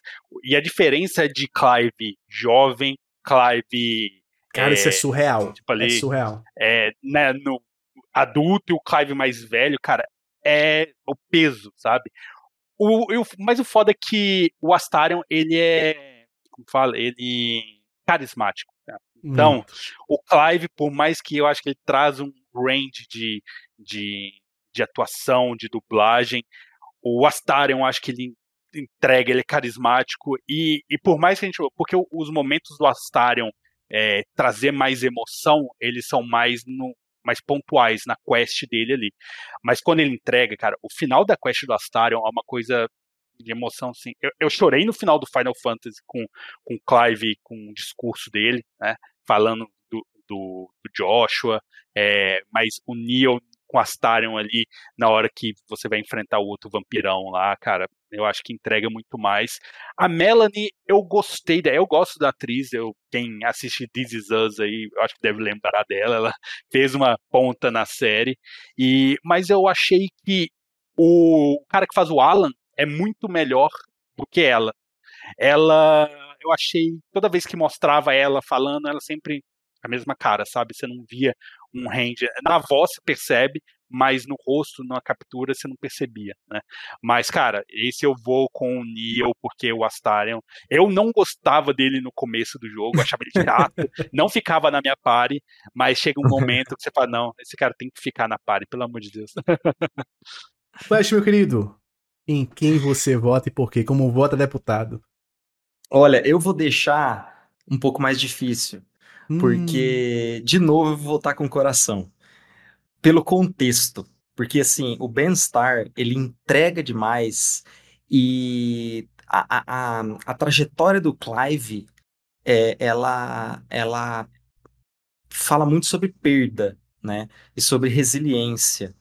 E, e, e, o Ben, depois né, da atuação dele, depois do jogo sair e tudo, ele contou que que no começo da, da atuação dele, ele perdeu o pai dele, né, que, né, que foi uma das pessoas que incentivavam ele e tudo mais tal. Então, é, isso para mim, assim, cara, me deu outra interpretação dessa entrega dele no personagem, sabe? Então, toda vez, assim, que, cara, aqueles momentos desse jogo, assim, os momentos altos que o Alan falou, né? Que são os momentos que são incríveis. É, é, muitos deles eu ficava pensando nisso, assim, na carga emocional do ator e da forma como ele maravilhosamente conseguia transmitir isso pro personagem e encaixava perfeitamente no contexto do personagem, sabe? Então, por mais que eu ache que, sabe, o, o Neil ele merece tá? Eu tô torcendo pelos dois, mas meu voto pessoal fica com o Ben Starr. Eu não preciso dizer que apesar de eu adorar o Asterion, o Ben Starr é, eu acho eu acho surreal até um lance que o Alan falou, que é o dele interpretar. Eu até a primeira vez que eu joguei, eu até pensei que talvez trocasse o o, o ator de voz. Ator. Porque a voz dele mais novo para a voz dele mais velho é um negócio assim, é, é bizarra a diferença. É, bizarra. É, são mesmo. dois personagens completamente diferentes. É um. No começo é aquele moleque esperançoso, aquela coisa toda, você sente a inocência na voz dele e tal.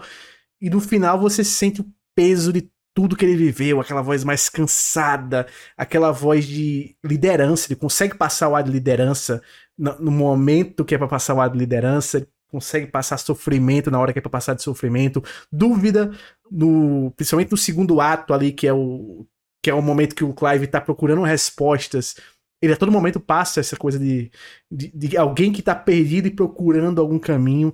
Eu, assim, acho fantástico. E o Asterion, como, como o Alan falou também, é, é, é bizarro como ele cresce no ato 3, assim, na conclusão dele é surreal. Eu, eu tô com ele desde o começo. Desde o começo eu gosto daquele jeito dele sarcástico. Eu também, gostei, eu também gostei dele desde o começo. Teatro, cara. assim. Ele, ele, começava a falar daquele jeito. Hum, mas não sei o que, não sei o que. Eu falei, puta, esse cara é da hora demais. Esse cara é, não, ele, é, ele, é fantástico, fantástico, fantástico, fantástico. Mas irei no bem-estar também, o coração, e porque o nome do cara é bem-estar, pô.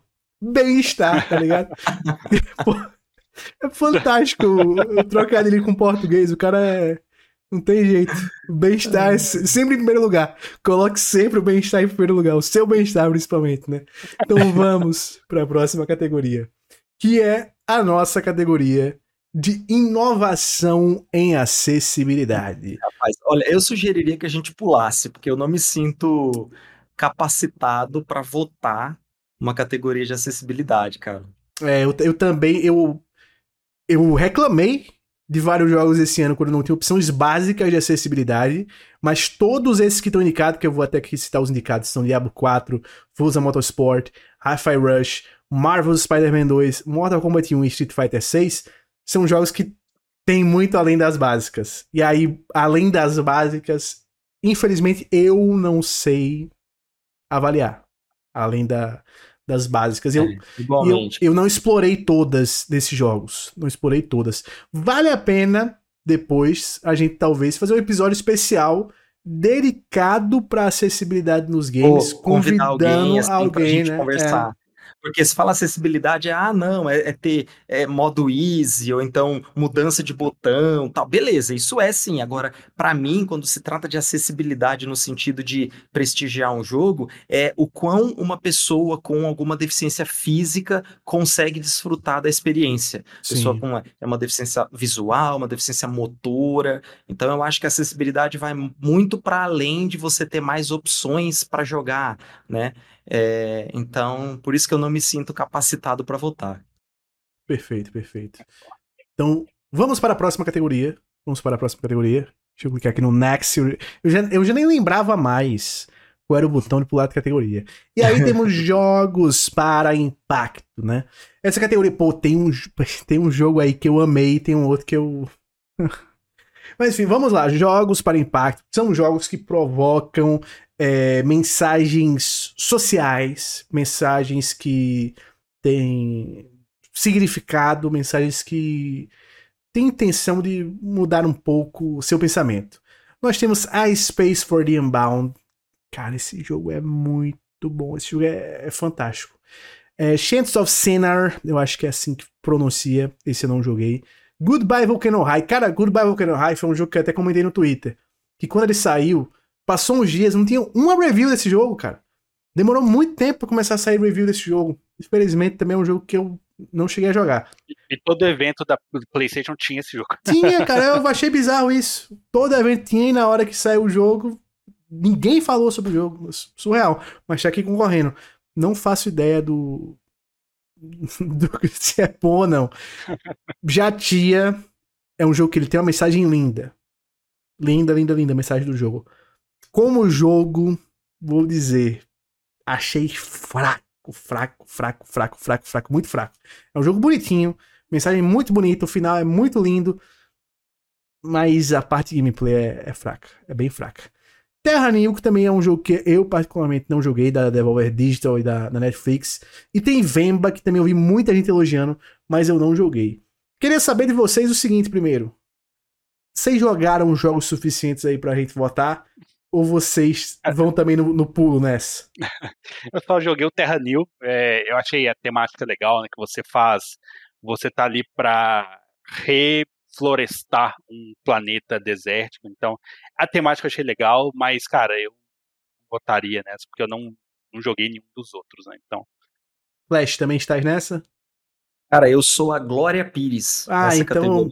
Então vamos não, pular não por opinar, isso. Não posso opinar. Vamos pular por isso. Não temos embasamento suficiente, né? Eu joguei dois jogos apenas, nosso amigo Alan jogou um, o Flash não jogou nenhum desse, então tem pra quê, né? vai estar tá só cagando opinião errada aqui, porque a gente não conhece os outros. É isso aí. Aí tem uma categoria que eu, me incomoda. Tem polêmica. Um Essa tem polêmica. Me tem incomoda polêmica. um indicado aqui dessa categoria. Que é melhor jogo continuado. Temos Apex Legends. Tudo bem. Ok, né? ok. Faz sentido. Vou pular, vou pular o polêmico agora para quem tá ouvindo, quem tá vendo já viu qual é o polêmico. Final Fantasy XIV, assim, pô, tem que ter todo ano. Todo tem que ano. ter. É fantástico. Fortnite. E tem que ganhar todo ano. Perfeito, daí a gente fala sobre isso depois. Fortnite, Fortnite, que assim, gostando ou não, meu irmão. O melhor jogo não continuado como, quando você fala, Fortnite tá lá. E Genshin Impact, que também, gostando ou não, os caras estão lá, conteúdo o tempo todo. E aí, a polêmica é Cyberpunk 2077. Aí, desculpe. O que, que esse jogo desculpa. tá fazendo aí, cara? Cara, pelo amor de Deus. Assim, o jogo teve conteúdo, teve armazinha, teve missãozinha, teve. reformularam muita coisa e tal. Mas eles ajeitaram um jogo que tá cagado, pô. Pô, assim. Pô, pra mim não dá. E pra mim é diferente do Mas... No Man's Sky. Pra mim é diferente do No Man's Sky, que concorreu Sim, já. Sim, cara. Mas a questão aqui, para mim, é, vai até para além disso. Primeiro que eu acho que não merece ser prestigiado, Sim. porque esse jogo, ele, sabe, ele mereceu todas as críticas, esse jogo, ele foi, é, assim, foi uma, cara, foi um, uma, uma sacanagem que os caras fizeram, não tem como dizer de outra forma. Mas a questão aqui é que o próprio conceito de ongoing, para mim, cara, não significa um jogo que lança uma DLC, sabe? É, tipo, e que fica recebendo atualização, jogo... pô. Exato. É, é, um jogo, é um jogo que ficou recebendo atualização para consertar a cagada, que foi como você disse, E simplesmente o Phantom, Phantom Liberty é uma DLC, cara. Então, assim, esse jogo ele não é um going. Um going para mim é um jogo, um jogo como serviço que sim, vai soltando sim. seasons, que tem, sabe, que tem novas expansões no Eventos, estilo do né? Novos eventos e tal, e não simplesmente um jogo que foi recebendo atualização para consertar um jogo totalmente quebrado que foi lançado e agora recebeu uma DLC. Se for assim, pô, esse jogo que recebe DLC, qualquer jogo que recebe uma DLC de expansão pode entrar num ongoing, entendeu? Pode ser que seja a única DLC dele e acabou, não vai ter mais nada, entendeu? É, nem então, é a então, última, já é. falaram que é a última. E, e, eu faço só, só uma pergunta: quem tá jogando Cyberpunk no PS4 acha esse jogo um best hum, ongoing game? Esse é um ponto perfeito. perfeito. Pegou. Cara, pegou, e, e sabe o que é estranho para mim? É porque assim, o No Man's Sky já concorreu nessa categoria. Mas a quantidade absurda de conteúdo novo que No Man's Sky joga pros caras é assim. Exato, é isso. É uma carreira é um de conteúdo novo, sim. Ele é um conteúdo tá novo chegando. E gratuito. Tudo que é conteúdo gratuito lá chegando. E conteúdo mesmo robusto de coisa nova, nova mesmo no jogo. Eu, sinceramente, acho ruim essa indicação aqui do Cyberpunk. Nem por achar o jogo ruim, eu acho. Eu, hoje em dia eu acho que o jogo, até comentei aqui é, quando joguei novamente com essas modificações que fizeram no update, eu acho que é 2.0, patch 2.0, nem lembro mais o nome de, de patch que é. Mas essa versão nova que veio para o Phantom Liberty, que é um jogo realmente bem diferente que eu gostei muito de jogar. Mas não é um going. Não é, não é um jogo continuado isso aqui. É, é, outra coisa. É outra coisa. Sabe um jogo que merecia muito mais estar nesse lugar aí de Best Ongoing e Cyberpunk? Jogue. O nosso queridíssimo Diablo 4. Eu, eu sabia é, que iria citar esse jogo. É, Por isso não É aquela coisa, né? Eles acertaram o jogo meio bom, cagaram num patch na Season 1, mas eles arrumaram e você vê, cara, é, eu acompanho de perto, eles fazem diário de desenvolvimento de duas a três vezes aí a cada três meses. Eles estão sempre pegando feedback da comunidade e você vê que é um jogo que vai durar, vai ter Season 2, já anunciaram DLC, é, vai ter várias Seasons. Isso é um ongoing. É, Final Fantasy, tá, ele teve a reviravolta dele, hoje ele lança. Fortnite era um jogo totalmente diferente, hoje é um fenômeno Genshin Impact também. Mas, cara, o Cyberpunk foi um jogo cagado, eles atualizaram o jogo, lançaram uma DLC para uma plataforma, para só nova geração, o jogo nas gerações anteriores continua cagado, continua uma porcaria. E aqui eu nem falo de, de só de bug, porque, cara, é, é muito além dos bugs, para mim, os problemas do Cyberpunk, entendeu? É muito de mensagem que a Cyberpunk, que a, que a CD Projekt. Red Project passou, é muito questão de enganar o consumidor mesmo, é, de entregar um jogo muito aquém do que eles prometeram, e, e você prestigiar o jogo, é igual eu falei na outra categoria, para mim, Cyberpunk não aparecia em nenhuma. É, cara, Starfield não apareceu em nenhuma categoria, merecia muito mais estar em Sim. outras categorias que o Cyberpunk participando, entendeu? É, então, cara, eu não votaria nele. E para mim, eu acho que em questão de ongoing, sempre Uh, por mais que eu acho que o Final Fantasy foi uma reviravolta, dá um suporte legal, mas cara, o Fortnite eu acho que é uma coisa assim, é, não não sou o público, sabe? Mas é inegável o quanto esse jogo é gigantesco. Né? O impacto dele é uma coisa espetacular que está muito acima do que eu imagino, que eu consigo pegar de de falar sobre o jogo, entendeu? Então acho que o Fortnite para mim ganharia essa fácil. Eu concordo contigo. A, tirando a zoeira do Final Fantasy, tirando a zoeira do Final Fantasy, eu concordo porque o Fortnite é, é, imoral, cara, o que os caras fazem. Eles, esse ano eles vieram com aquele modo, modo criativo, né, novo, veio aquele, também veio aquele modo do ano passado para cá, do, do Sem Construção, voltaram com o mapa da primeira temporada e tal. Os caras estão sempre trazendo coisa nova pro jogo o tempo todo, o tempo todo, o tempo todo, o tempo todo. Então, assim, eu acho que jogo continuado, eu acho que ele realmente, até por ser um jogo gratuito, ser um jogo que é muito acessível para todo mundo, você joga em tudo quanto é plataforma, você pode jogar Fortnite. Então, eu colocaria também ele como melhor jogo continuado. Eu acho que é um, merece um prêmiozinho aí, Fortnite. Flash, meu querido. É, meu voto fica no vencido. Perfeito, no perfeito. 14, mas eu concordo com os argumentos de vossas senhorias. Eu gosto porque tinha que ter um voto para Final Fantasy XIV. Se não tivesse. se tu dissesse que votar no Fortnite, eu mudava meu voto. Essa é a verdade. Bom, mas vamos para a próxima categoria. Que outra categoria que tem muita polêmica, não é pouca polêmica, é muita polêmica. Que é a de melhor suporte à comunidade. Meu irmão, vamos lá. Baldur's Gate 3, que assim, vou adiantar, assim, já adiantando até voto. É meu voto porque o que os caras fizeram ali desde. Já adianto que é meu voto também, cara. Desde o Early Access. Né? É fantástico, é. cara. A forma como. participar do Early Access, eu participei só um pouquinho do final, mas eu acredito que quem participou do Early Access foi assim. É, deve ter sido uma sensação muito legal você participar do Early Access desde de dezembro de 2020 para jogar esse jogo agora em 2023, eu acho que deve ter sido uma, um metagame, assim, dentro do game, sabe? Porque é, é, é, muito legal, cara. Como na Steam, cara, tinha feedback toda hora e correção, e esse jogo ele é o que é por causa da comunidade Sim. tá ter abraçado a ideia, sabe? É muito legal, cara. Eu, eu, eu também já adianto também que é meu voto. Eu, e eu também, acho né? que muito é, o barulho que ele fez, eu acho que ele furou a bolha por causa do suporte à comunidade que Sim. eles deram, né? Eu acompanho o Baldur's Gate desde quando eu joguei o Divinity. Eu falei, gente, tem que ter um jogo parecido com esse. Aí eu vi o anunciado tipo, alguns meses depois o, o Baldur's Gate. Eu sou louco com D&D, então eu falei, cara, esse é o jogo. E aí PC, eu falei assim, putz, cara, não vou jogar no PC. Aí acesso antecipado, eu falei, quando que eu vou conseguir jogar? E falava, ah, ano que vem, ano que vem. Eu só vendo. E nos últimos meses, né, a galera os criadores de conteúdo que eu acompanho que falam sobre Baldur's Gate, tipo, eles foram convidados para Polônia para jogar o jogo. Eu acompanho muito o Extra Life, é um cara que chama Wolf Hunt também, que ele fala sobre o jogo.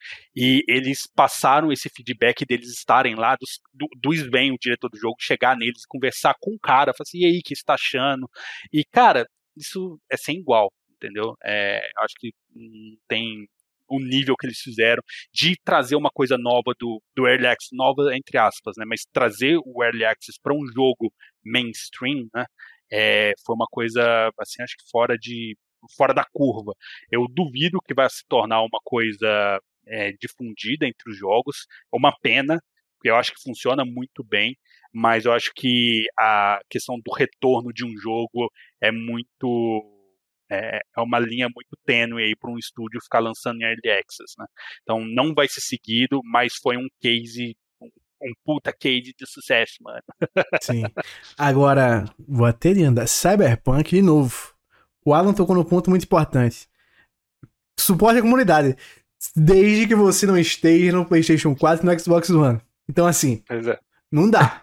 Destiny 2, eu jogo muito Destiny 2 nunca, nunca é uma palavra muito forte, mas poucas vezes esteve tão ruim o, o esporte comunidade Destiny 2, assim. Destiny 2, meu Deus do céu. É, tá um negócio complicado, complicado, assim, da, da Band. Então eu acho que todo mundo que é fã de Destiny ou que joga Destiny ficou até revoltado com essa... e aí vai de novo o como o formato das escolhas dos indicados é quebrado. Porque a galera olha, a primeira coisa que a galera olha, pensa e faz, Jeff, aquele maldito. Porque ele indicou esse jogo, deve ser amigo dele, deve ter contrato com os caras de marketing. Não é o Jeff Kelly que indica. É, é, são os sites e, e portais é. e a mídia especializada. São mais de 100 veículos que, que indicam. Aliás, eu até quero recomendar aqui o vídeo que, que foi lançado hoje, hoje data 14 é, do 11, do Combo Infinito que o Ariel e o Ale, eles estão conversando sobre justamente esse processo de escolha dos indicados, porque no ano passado, o portal Combo Infinito, o portal deles participou. E, e eles conversam, é uma conversa bem legal, e, e eles é, é, falam bastante sobre essas polêmicas, e eles até falam sobre a forma como que eles enxergam o, a, a, ocorrência desses erros, sabe? Que é uma coisa já muito assim, previsível Exatamente. pela forma como é feito. Exatamente. E aí temos Final Fantasy XIV, que eu também acho perfeito, tá aí. E No Man's Sky, que também é um outro que, diferente do Cyberpunk, eu concordo que eles dão um suporte à comunidade muito, muito, muito grande. Muito, muito grande. É, é bizarro. Então, nosso voto vai aqui. Coisa fácil, coisa rápida, coisa linda. no Baldur's Gate 3 para mais uma categoria. Baldur's Gate 3 está varrendo aqui as premiações de acordo com a nossa votação. E aí, vem outra polêmica. Melhor jogo independente. Aí, meu amigo, temos um problema de definição. Porque o que o The Game Awards mostrou, e aí não é o Geoff Keighley, não é o Geoff Keighley, de novo, não é o Geoff Keighley porque ele não coloca nenhuma barreira. É a galera que indica. O que os veículos que a mídia especializada considerou como jogo indie é estética. Não considerou como jogo indie o jogo feito por estúdios independentes. Considerou estética. E aí a gente teve o caso do nosso querido Dave the Diver sendo indicado. Aí eu vou até abrir aqui uma matéria da, da IGN que fala um pouco, um pouco sobre isso e vou ler aqui a matéria do Gabriel Salles, que ele fala: indicado a Indie do ano no The Game Awards 2023, Dave the Diver pertence à publisher bilionária da Coreia do Sul. Aí ele fala aqui: todos os. É, a lista de indicados no The Game Awards rende algumas polêmicas, desde os jogos esnobados pelo júri até títulos que parecem concorrer em categorias às quais não pertencem, como o Flash tinha falado, Sifo, na categoria de melhor jogo de luta no ano passado, foi um negócio surreal. Quando o game claramente parecia se encaixar muito melhor na categoria de jogo de ação. A grande polêmica do TGA 2023, porém, gira em torno da categoria melhor jogo indie, e tudo graças à presença de David the Diver na lista de indicados, aparecendo ao lado de Sea of Stars, Cocoon, Dredge e Viewfinder. E aí eles, né, até indico você ler depois para saber mais detalhes sobre isso, sobre a publisher. Mas é uma publisher assim, bilionária, com milhares de, de funcionários. É a Nexon, é que é dona, e a Nexon, assim, uma das maiores empresas de videogame no mundo. É um negócio surreal. Então, não, não se encaixa no conceito de indie que normalmente a gente vê. Ele esteticamente ele parece um indie, esteticamente, que é aquele jogo pixelado, aquele jogo que ele não tem um escopo muito grande, né? Aquela coisa toda. É aquele jogo que é tenta inovar em termos de gameplay, tenta né, trazer aquelas características normalmente que um jogo indie faz. Mas não é indie. Eu queria saber com vocês, antes da gente votar até, se vocês concordam com essa visão é, do jogo indie como estética ou se vocês pendem mais pro lado do jogo indie como desenvolvedores independentes. Porque até outros jogos aí, quando você olha, tem publishers grandias aí. Por exemplo, Anapurna. Será que hoje em dia dá para ainda considerar Anapurna um indie, né? Os caras cara são grandes. Anapurna não é mais aquele estúdio, não é mais coisinha pequena. Anapurna é coisa, coisa grande. Dá para considerar é, todo jogo indie como sendo só independente? Ou vocês acham que estética? Flash, meu querido, quero que você comece nesta discussão aqui tranquila, fácil, né? Que nem fácil, daria né? um episódio completo sobre isso, né? Mas tudo bem. Cara, é, é aquilo que a gente falou lá atrás, há muitos episódios atrás, que eu não lembro mais qual era. Esse é o problema, lembrar da... o número dos episódios, né? Exatamente, porque agora a gente já tá ficando velho também de podcast. É... Mas é, lembra daquele conceito do Triple I? Sim que seria um jogo indie, mas assim, é, indie de é, é, onde um estúdio consegue uma publisher grande para publicar o seu jogo, né? Então você fica assim, não, não é um jogo que teve, porque eu acho que o que conta principal, principalmente aqui, é o estúdio e o orçamento que ele teve para fazer o jogo.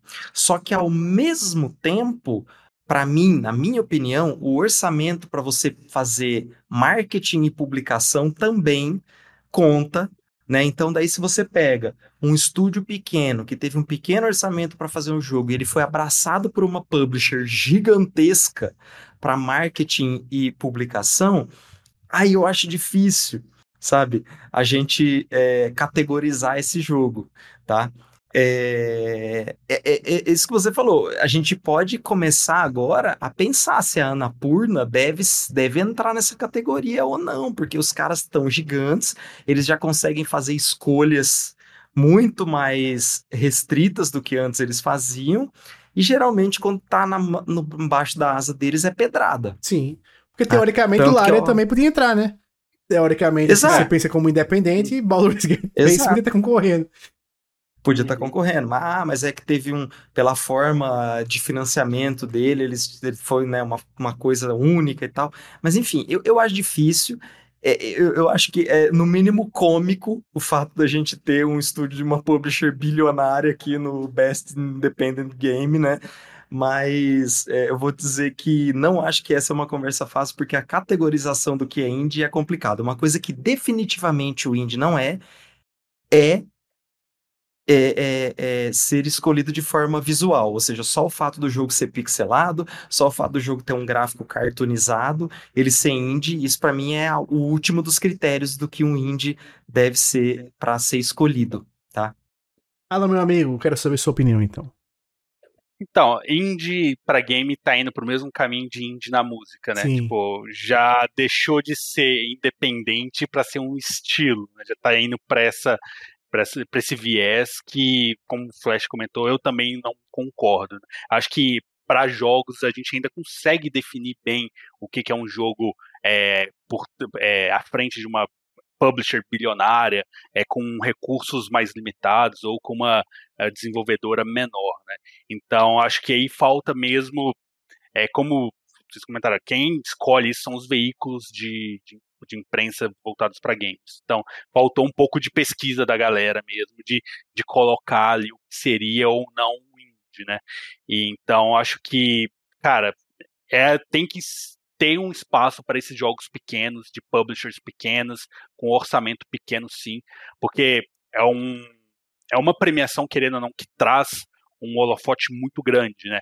A gente vê a, a, a própria sabotagem que fez o Sea of Stars, que antes eles fizeram o The Messenger, o, o holofote que eles tiveram para fazer o Sea of Stars foi por, por causa do The Messenger, que eles ganharam de melhor indie. Né? Então, você traz esse holofote para aquele estúdio, ele consegue entregar muito mais, ele consegue fazer muito mais, mas continua um estúdio pequeno, continua um estúdio independente, né? que consegue entregar de uma forma é, um conceito, um jogo na visão dele, sem ter uma influência de uma publisher grande ou de algum outro estúdio por detrás, né? Então acho que falta aqui meio que uma curadoria, entendeu? Não é, pô, é, os veículos de imprensa escolheram esse aqui, então vamos colocar. Pô, gente, olha o tamanho da, da, da empresa da, que está por detrás do David the Diver. Né? Então, cara, não é um estilo. Ainda hoje a gente consegue definir. Eu acho que é importante a gente fazer essa definição, essa distinção de estúdios independentes. Então, é, podem parecer independentes, mas não são, né? Porque acaba que foge o nosso controle se a gente for começar a pensar que pode ser que dentro da, da bilionária que tem a, essa, o estúdio do David Diver fazendo o jogo, pode ser que para esse estúdio eles passem um orçamento limitado, né?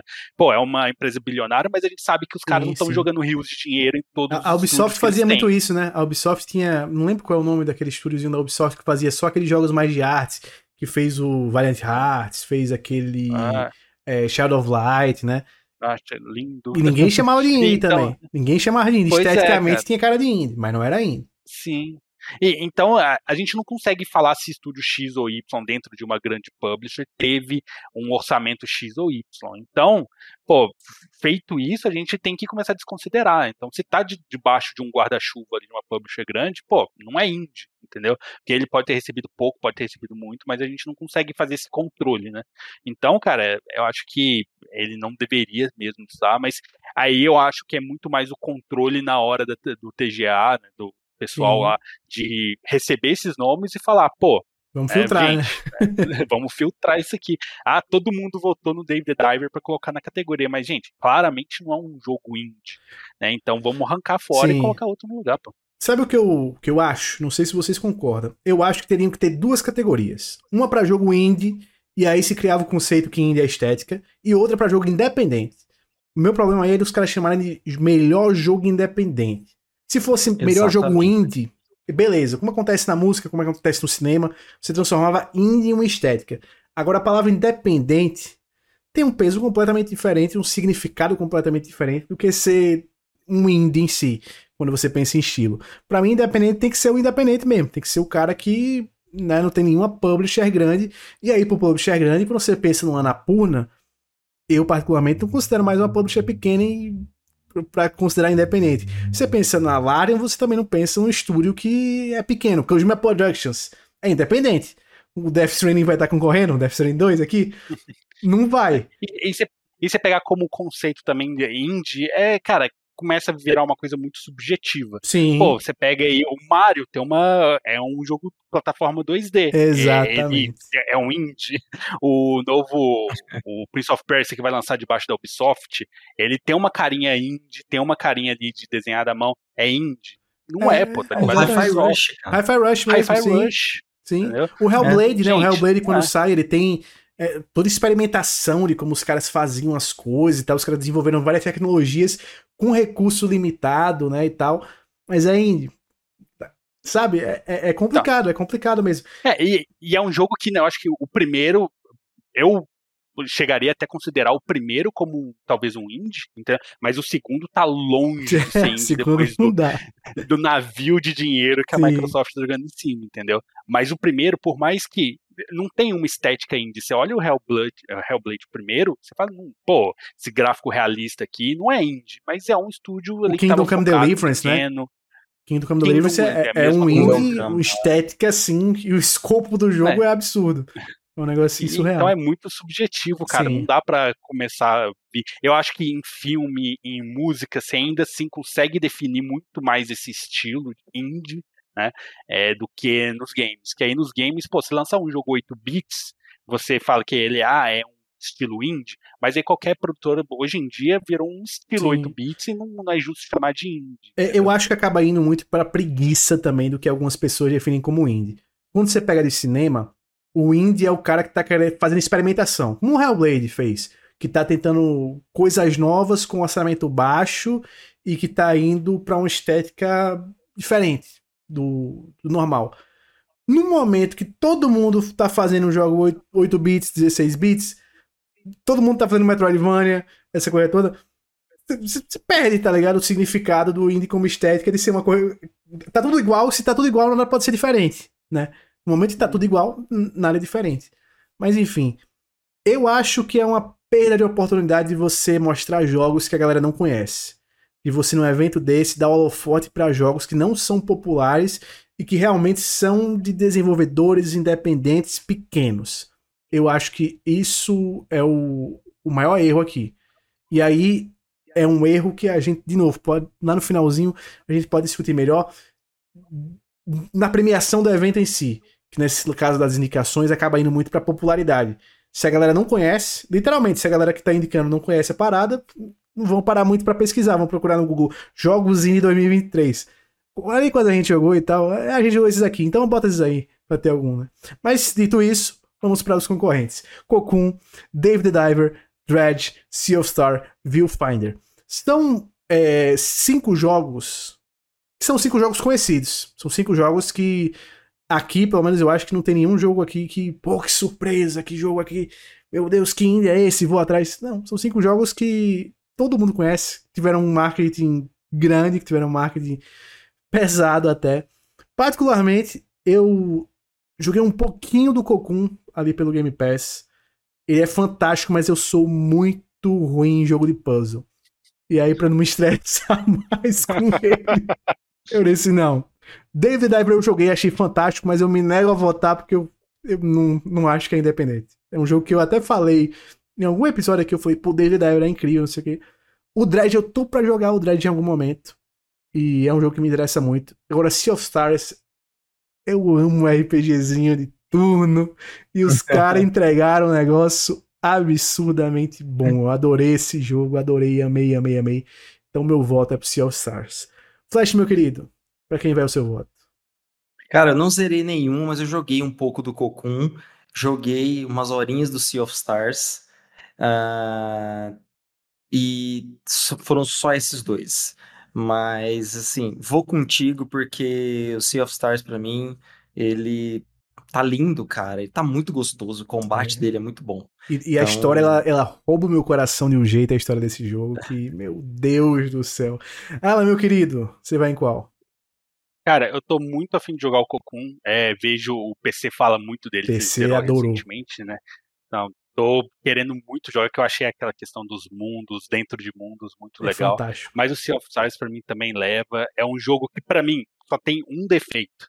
Ter sido lançado uma semana antes do Baldur's Gate. Perfeito comentário eu coloquei esse jogo para jogar. Eu falei assim, cara, daqui cinco dias vai ter o Baldur's Gate. Será que eu zero esse jogo em cinco dias? Não zero. Não zero.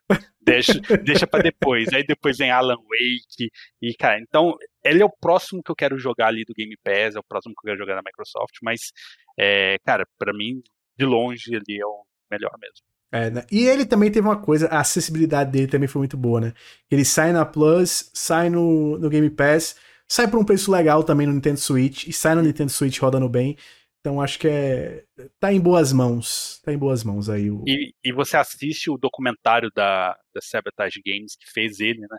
Cara, é muito mais 30 minutinhos ali, tem legendado tudo. E, cara, é muito bom você ver eles toda a trajetória deles com o game, se entregando mesmo, sabe? Tipo, Sim. fizeram o The Messenger achar, conseguiram um holofote muito grande para ele e conseguiram ali no Sea of Stars entregar uma visão que eles tinham de, de Chrono Trigger, de RPG dos anos 90. Então, cara, é demais. Trilha sonora desse jogo é Trilha nossa, dele. perfeitinha demais, coisa linda. E aí, melhor ainda, estreante. Desses aqui, de novo, sendo sincero, eu joguei só o Cocoon desses e joguei um pouco do Cocoon. Então, eu particularmente eu escolho, eu escolho pular essa por não ter como comparar com nenhum, nenhum outro. Então, eu acho que para minha pessoa é injusto comparar sem ter jogado os outros. Vocês jogaram algum outro além do Cocoon aqui nessa lista? Não, não joguei, o mas o único, é, o único que eu tenho vontade de jogar mesmo é o Cocoon, mas eu também não acho votar. Perfeito. Então, essa nós pulamos por falta de vergonha na cara. Aí tem uma outra que essa eu vou ter que justificar o porquê eu vou pular. Eu não tenho condições físicas de jogar jogo no, no celular. tem aquele controlezinho porque eu tenho Também, tendinite cara. crônica. Eu tenho tendinite crônica. Se eu ficar jogando no celular por 15 minutos, eu tenho que passar um, duas semanas na fisioterapia. Então, também pulemos, pulemos. É, Pula essa categoria eu, particularmente, eu, eu tô viciado, no, mas ele, eu até tava pensando se ele ia entrar, mas eu lembrei que ele é do ano passado. Cara, Marvel Snap. Esse aí eu joguei. E eu tô gastando de Esse eu, eu ainda joguei. jogo, vocês não têm noção, cara. Eu, é assim, na real, eu acho que é o jogo que eu mais joguei esse ano de longe. De Ele longe. É amo o jogo de carta. E, e, cara, eu amo jogo de carta, mas o ruim de jogo de carta, Pokémon, é, Yu-Gi-Oh!, é, Magic, é a duração. Você pega um jogo, cada partida é 30 minutos, 40 minutos. Tu Marvel chegou a jogar, Snap, o, o Alan, chegou a jogar aquele Urban Rivals, um que era de browser? Não. Ah, eu acho que ah, acho que já. Ele tinha uma. A estética dele era meio vermelha, tinha uns númerozinhos. Eu acho que eu sei qual que é. É, mas ele, é muito ele tempo. Era um, com as animaçãozinhas e tal. Pô, meu irmão é. era viciado nesse jogo de um jeito assim. Eu jogava um pouquinho, mas meu irmão. Eu Nossa, meu irmão jogava muito esse negócio, um negócio surreal. Mas enfim, mas Cara, ela, você, jogou, Snap, eu, você jogou dois aí, não foi? Pelo menos? Não, desses aqui eu não joguei. Eu joguei mesmo. Eu comecei você o Final jogou o Terra New? Você jogou...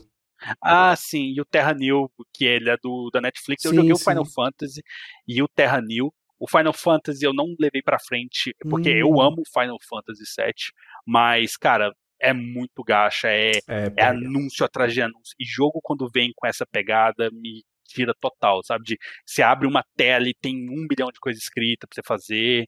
Então, o Terra New eu gostei muito, jogo limpo. Cara, você joga ali tranquilinho, tem uma musiquinha de paz. É aquele jogo para relaxar, sabe? Pô, se tu, se tu votar no Terra New, eu, eu, eu apoio o teu voto.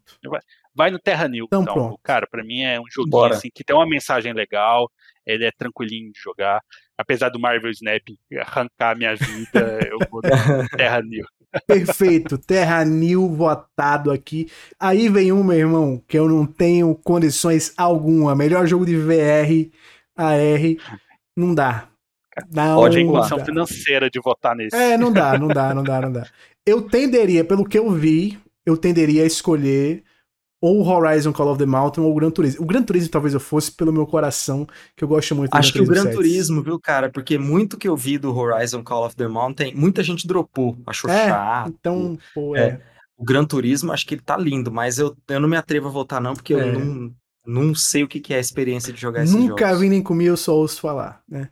Exatamente. Eu, eu joguei uma vez o VR numa BGS que eu fui há uns anos atrás, eu joguei aquele joguinho do rato, mas foi a ah, única vez que eu joguei.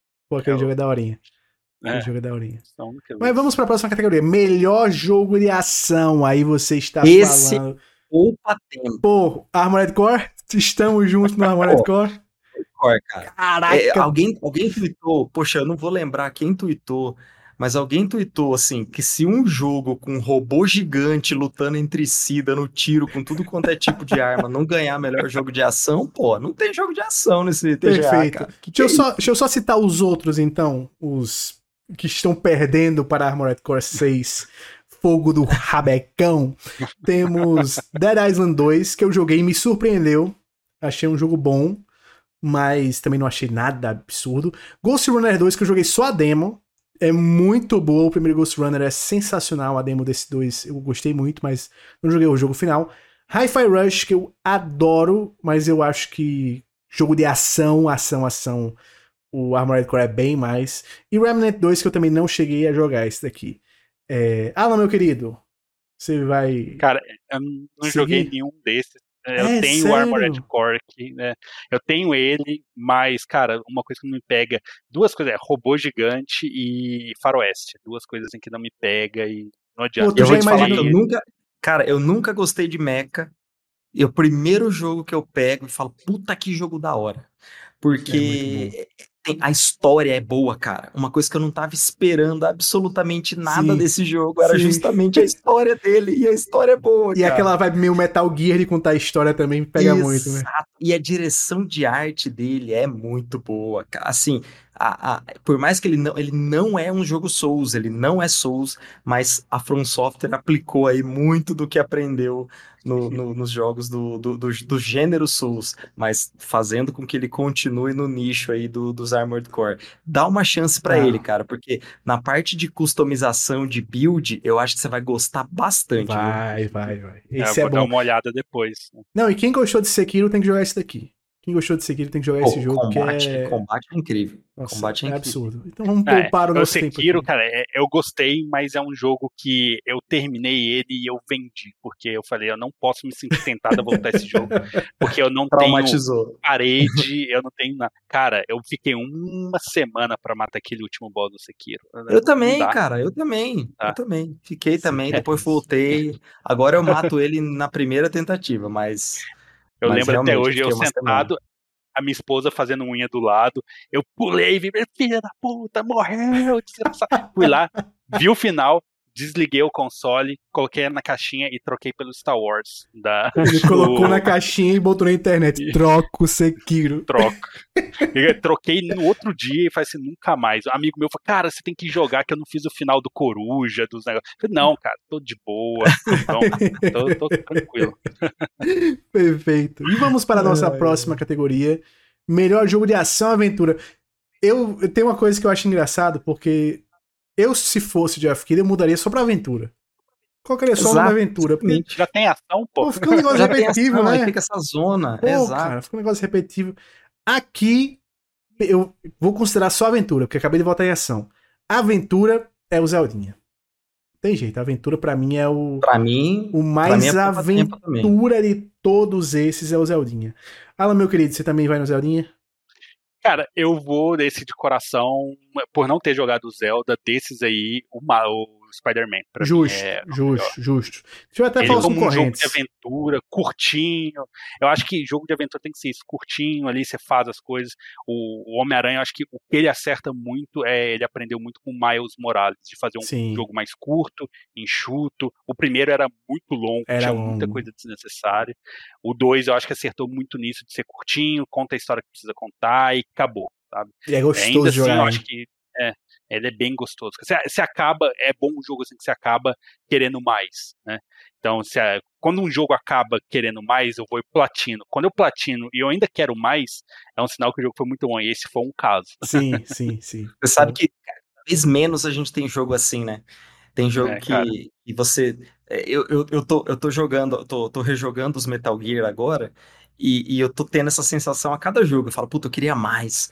Aí, sabe, você volta para fazer uma, uma nova run e tal. Hoje em dia, não, cara. Até, até um jogo incrível como Final Fantasy XVI, ele poderia ser assim, poderia tirar um terço dele, que ele continuaria sendo fantástico. Sim. E eu me arrisco a dizer que ele seria melhor. Seria melhor, seria melhor. Ele seria melhor, cara. Se você terminasse ele com 35 horas assim, cara, eu acho que ele seria perfeito. O Flash, sem dar spoiler, mas sabe que parte eu cortaria assim toda e deixaria só pro final do jogo? Aquela parte, o caminho pro domínio cristalino.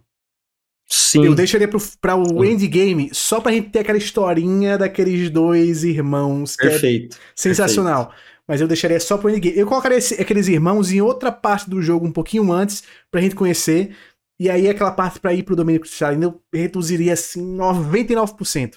Cara, e é isso. Aí, aí tem aquela hora assim que você sai do momento incrível e aí você, você parte pra uma, pra uma, pra uma sessão de quests tão chatas que parece que assim, é obviamente feita para você gastar tempo, para ficar Sim. o seu contador de horas ali, sabe? E, e, e, então eu, eu, eu, concordo com o Alan que a gente deve sim valorizar jogos que, que são mais curtos. Porque, é, e repito, e vou dizer isso quantas vezes for necessário, essa história de você avaliar o valor do jogo por horas jogadas é uma das coisas mais estúpidas Pô, é muito doido que, isso, né? que existem. Cara. Ninguém faz isso com filme, ninguém faz isso com música, ninguém faz isso com nada. Mas com o jogo os caras querem avaliar. Que loucura, tipo assim, pô, fui no cinema, é, tinha um filme de 5 horas e esse outro era só uma hora e meia.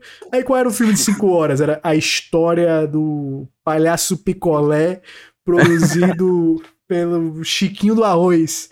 Qual era esse filme de uma hora e meia? É um novo filme do Scorsese. Pô, não dá, pô, não dá. Essa é. avaliação assim não E eu acho que o, a galera da Insomniac foi corajosa de fazer. Eles fizeram um jogo maior, hum, mas ele é menor, né? Ele é maior no Sim. sentido de escopo, de tamanho, mas ele é mais curto, ele é mais direto ao ponto, tem menos side quests. Pô, as side Aqueles... quests são muito boas nesse jogo. Muito é, são boas. pontuais e é, ainda tem uma outra ali que dá uma enrolada? Tem, mas eu acho que o primeiro, pô, você andava 100 metros, aparecia o sinal, alguém assaltando um lugar, você tinha que ir lá. Você andava, vai aparecer de novo. O carro, você, aquela sequência de separar carro no primeiro jogo, era um saco. Era você muito parava o carro, que você tinha que ficar saía pra lutar. É, é, é, nesse, você para o carro, acabou, entendeu? É. Acabou ali, fez. Então, acho que eles foram corajosos de, eles secaram, ele ainda assim, eu acho que a parte final dele ali, ele tenta se colocar na mesma fórmula do primeiro de ah, é um tem o primeiro ato e o segundo ato Sim. muda o mapa, é um, uma ameaça global que, sinceramente, eu acho que não precisava. Não precisava. Cortava não precisava. É, toda aquela parte da infecção da cidade e colocava só caçando o Venom, ficaria muito melhor. Então, acho que eles conseguiram reduzir, mas ainda assim não reduziram o suficiente. Mas é corajoso quando eles fazem isso. Sim. O Zelda, eles aumentaram o escopo, né? Então, pô, o primeiro já demorava um tanto, mas é como vocês dois falaram, chega um ponto que você cansa, né? Eu não joguei ainda, né? Mas eles claramente é um jogo maior, né? Maior, Sim. mais completo, mas ainda assim, quando ele é maior e mais completo, ele corre esse risco de, dependendo da pessoa, acabar enjoando um pouco, né? Sim. O meu voto no Zelda, eu acho que ele é mais pelo por como eles conseguiram fazer uma história ainda melhor do que a Breath of the Wild. Você é, vai ver, cara, a história é de, é muito de Tears of the Kingdom é incrível. É uma das coisas que é bem meia, assim, no Breath of the Wild. Mas em Tears of the Kingdom é incrível. Eu, eu, eu concordo com tudo que você falou, Alan, mas eu continuo meu voto no, no Zeldinho. E tem uma coisa, tem um momento, tem um momento nesse Zelda, Alan, que é o momento que você pegar a Master Sword. Que, não, é. Meu amigo. É. Top momentos videogames, cara. Sim, não. Top momentos. Mas aí, de novo, os concorrentes. Alan Wake 2, porque a gente já falou desse jogo aqui, é brincadeira. Spider-Man 2, o Resident Evil 4, que também fantástico. A G votaria nele, com certeza. Star Wars Jedi Survivor, que eu também gostei muito, muito desse jogo. Adorei esse jogo, assim, ó. Nossa, ele é fantástico. Mas o que me impede de votar nele, na maioria das categorias, é como ele saiu tecnicamente quebrado. Assim. Muito ruim, né? Muito ruim. Muito quebrado tecnicamente. No PC ainda tá quebrado hoje em dia. Então isso faz com que eu, pessoalmente, não me sinta bem em votar nesse jogo. Apesar de eu ter amado o jogo, ter achado incrível. Então votinho. E, e nessa categoria, eu acho que o Alan Wake fica muito deslocado fica, como um fica. jogo de aventura. Eu acho que tá aí outra categoria que o Starfield caberia muito mais entendeu? Nossa, Como uma aventura sim. épica, Pô, muito entendeu? mais. Pô, o Alan Wake é um survival, por mais que o Resident Evil também é, mas o Resident Evil é uma aventurinha do, do protagonista, do Leon, é uma aventura mais voltada pro survival, mas o Alan Wake é muito mais pesado psicologicamente, tem toda a parte da, da presença obscura, tudo, e eu acho que não cabe na parte de aventura, que eu acho que é uma coisa mais, uma, uma sequência, né, de uma aventurinha mesmo, e o Starfield caberia muito melhor. E se pá, eu diria que, se, que ele até, no meu caso, vendo assim, ele seria o melhor de aventura. Ou até talvez uma pequena polêmica, eu acho que Final Fantasy caberia mais em ação ou em aventura do que RPG, o 16. Eu acho que ele é mais aventura ou ação Sim, do que outro, RPG. É. Aliás, já passa para a próxima categoria que Vamos eu acho que deve próxima. ser melhor RPG. Vamos para a próxima. Aí primeiramente que o voto é covardia. é óbvio. É, é covardia. É, isso daí é poupa tempo, melhor poupa RPG tempo. é Baldur's Gate Baldur's 3. Gate 3. Só que perfeito. a gente tem Baldur's Gate 3, Final Fantasy XVI, que é muito questionável nesse sentido, porque Nada ele é muito mais aventura. Lies of P, que também, assim, é um RPG de ação, Sim. também tem Sea of Stars, que é um belíssimo RPG japonês, assim, perfeito. Sim. E o Starfield, cara, que foi a única indicação dele. Eu achei uma covardia, porque botar do lado de Baldur's Gate 3 qualquer um perde. Só que Starfield, para mim, aí é um take meio polêmico, mas ele é o dos jogos da, da, da Bethesda, é, é o que tem menos elementos de RPG, assim. Você, você tem menos escolhas que impactam é, é, é, a sua jogatina. Você tem menos sensação de estar construindo a sua narrativa sabe? A liberdade que você tem é, assim, é, é, é, é muito menor. Você, por exemplo, é, você não pode interferir, você não pode matar NPC, assim, aleatoriamente, você não pode, coisa que, pô, lá atrás você já podia, sabe?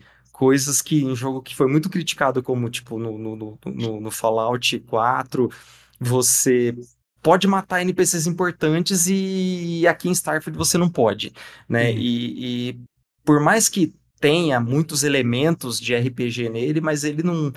Na, a essência dele perdeu muito por causa justamente do foco na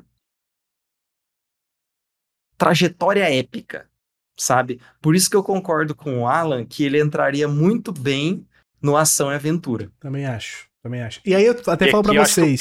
Pode falar, Alan. É, eu acho que aqui o pior RPG é o Final Fantasy. Eu acho que aqui a gente devia votar no pior desse. O é pior isso. RPG aqui é o Final Fantasy, porque para mim ele não tem nada de RPG. Né? É, e o que ele tenta colocar de RPG é claramente para encher linguiça, porque eles não Sim. tiveram coragem de falar, vamos tirar tudo isso daqui e fazer um Final Fantasy, o primeiro Final Fantasy que não é RPG da, da Square. Eles Sim. não tiveram essa coragem. Eu acho que até o 15 então... sofre isso. Eu acho que até o 15 eles, eles queriam fazer um jogo de ação e. Será, não, Os caras não estão com a coragem mesmo, é, né, cara? Sim. Então. Sendo, que, sendo que ao mesmo tempo eles estão fazendo jogos como o próprio o 7 Remake, que é, que, pô, é, ó. É o equilíbriozinho lindo, assim, perfeito assim, ali. Né? Equilíbriozinho perfeito de ação e, e, e sabe? É, é, e, a, e, aquele RPGzinho da pegada japonesa, mas aqui no 16 é, faltou mesmo a coragem. Ó, esse aqui vai ser um jogo de ação, hack and slash, é isso. Final Sim. Fantasy agora vai ser um... Eu, eu, ganharia mais ainda meu respeito, viu? Aí eu, eu tenho uma pergunta para vocês. Sincera pergunta. Lies of P e Armored Core 6. Comparando assim os dois. Os dois em termos de estrutura do jogo. Cara, o que você vê diferente?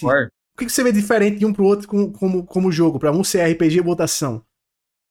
Exato, cara. Né? Eu até acho o Armored Core mais elemento também RPG. Acho, a também build acho. dele é muito mais complexa. Sim.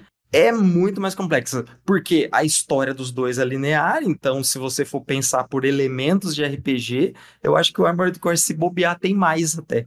É muito Então louco. é aquela coisa, batalha de robô gigante é mais ação, né? Por ser batalha e eu de acho que o, o Lies of P na categoria de ação, batendo de frente com o Armored Core, eu acho que ele teria uma briga. Tem uma, uma galera que prefere mais o. ia mais pro lado do Lies of P, e outra galera que ia mais pro lado do, do Armored Core. Quando você bota ele aqui nessa categoria de RPG, ele fica meio perdido. Ele fica perdido, assim, porque.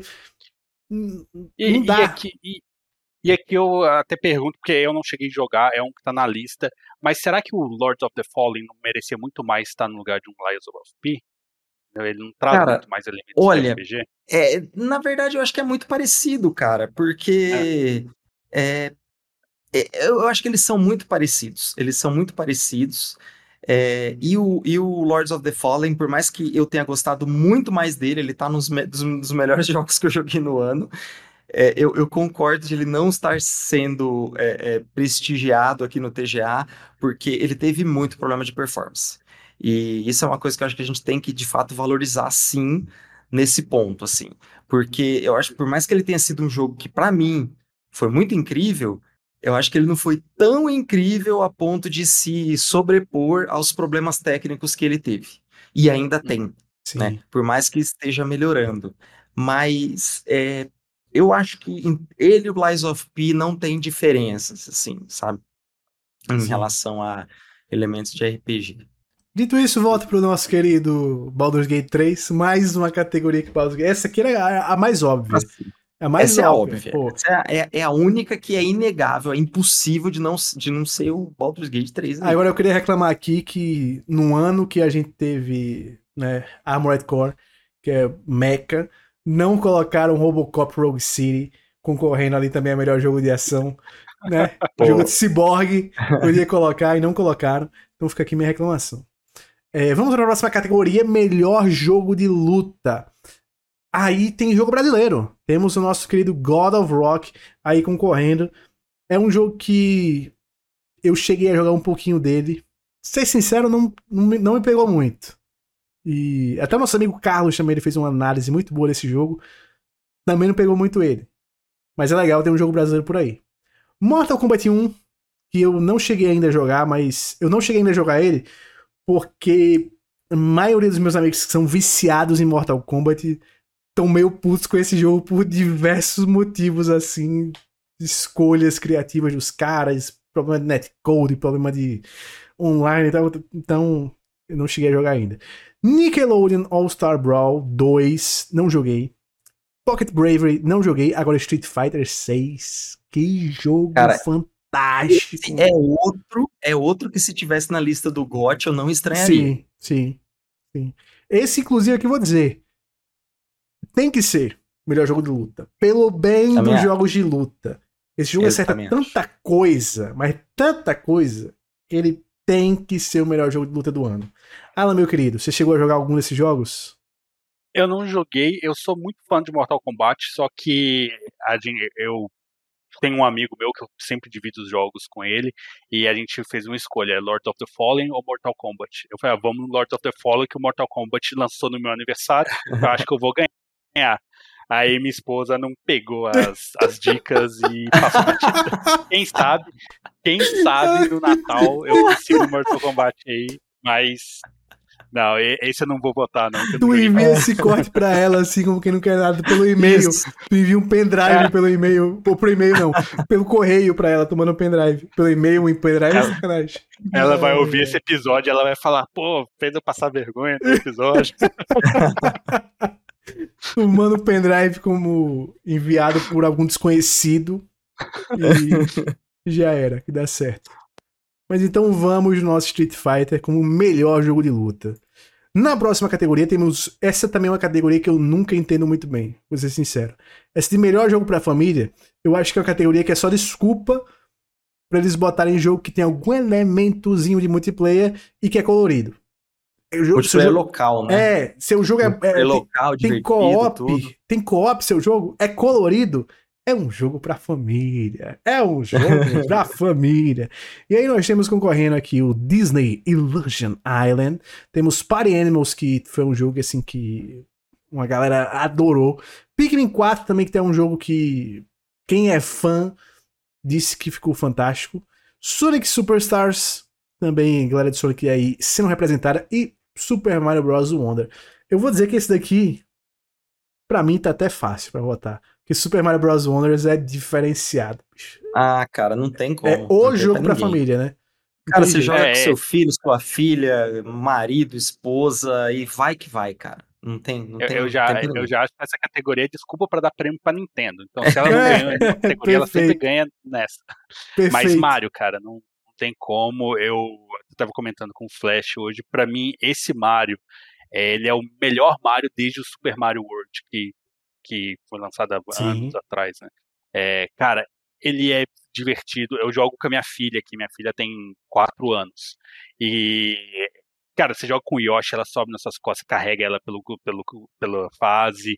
É colorido, ela ama a Princesa Peach, ela gosta da Todette, gosta de pular nas coisas. Cara, aí chama minha esposa para jogar, minha esposa também só joga alguns jogos, então joga todo mundo junto. Sobrinho vem, joga todo mundo. Cara, e eu acho que esses games de família são isso. É jogo que você vê uma criança, uma criança vê você jogando, deixa eu jogar também, e, cara, e consegue jogar, né? Fazer isso, né? É. E então, também tem, Mario, também tem, tem o também tem os jogos para destruir a família, né? Tipo Overcooked, né, ah, cara? Perfeito. Esse perfeito. é um Mario gerador Party, de divórcio. Pô, Mario Party é um jogo destruidor de família. O Mario Party. um mas, FIFA. Mas esse Mario, dependendo da fase, é, dá uma é. treta ali com a minha hum, filha. Ó, mas pô, outro, outro, mas, pai, outro antigo. Anos, Outro antigo destruidor de família é o próprio Mario Kart, né, cara? Que você Nossa, tá lá, tipo, seu pai, seu irmão, seu filho tá na frente, você taca lá uma casca de banana, você, você taca lá uma, uma, um casco de tartaruga, é, é uma parada o, o FIFA, cruel também, cara. O FIFA e o, o falecido PES, que agora é futebol, e o falecido FIFA também, que agora é, é EAFC, também são joguinhos de destruir família que, que, pô, se tem alguém que joga um pouquinho melhor, o negócio já complica. Que cara, eu, eu tenho experiência na família com isso. O, o, que fritava no meu, no meu PS1 na época era aquele Crash Bash, que era o Nossa, Mario Party do é. Crash. Cara, Também aquilo vinha meus primos para jogar em casa. Eu lembro até hoje a gente sentado na cama, é um era dava o controle ruim pro primo que não sabia jogar, trocava. Cara, era aquilo lá era destruidor mesmo de família e esses jogos, assim, é, é, treta. É treta. É treta, é treta. Jogo pra família é jogo que dá treta também. Melhor jogo de simulação e estratégia. Eu vou ser sincero com vocês, não é. joguei nenhum, apesar não é pra mim. querer muito jogar o Fire Emblem Engage. Eu não cheguei a pegar ele ainda. Sou muito fã do Fire Emblem, muito, muito fã. E... Mas não joguei ainda. Não joguei ainda. A gente tem concorrendo, vamos elencar os concorrentes. Advance Wars 1 mais 2 Reboot Camp, aí, que é um remakezinho do Advance Wars. Cities Skyline 2, que teve a polêmica da performance que em várias máquinas poderosas ficava a incríveis 5 FPS, 10 FPS. Apresentação de slide. É, Company of Heroes 3, Fire Emblem Engage e Pikmin 4. Essa aí eu acho que é melhor a gente pular porque não, não dá, não dá pra votar. Não dá pra votar, então nós pulamos para melhor jogo de esporte de, ou corrida. Essa aí é uma categoria que eu acho complicada.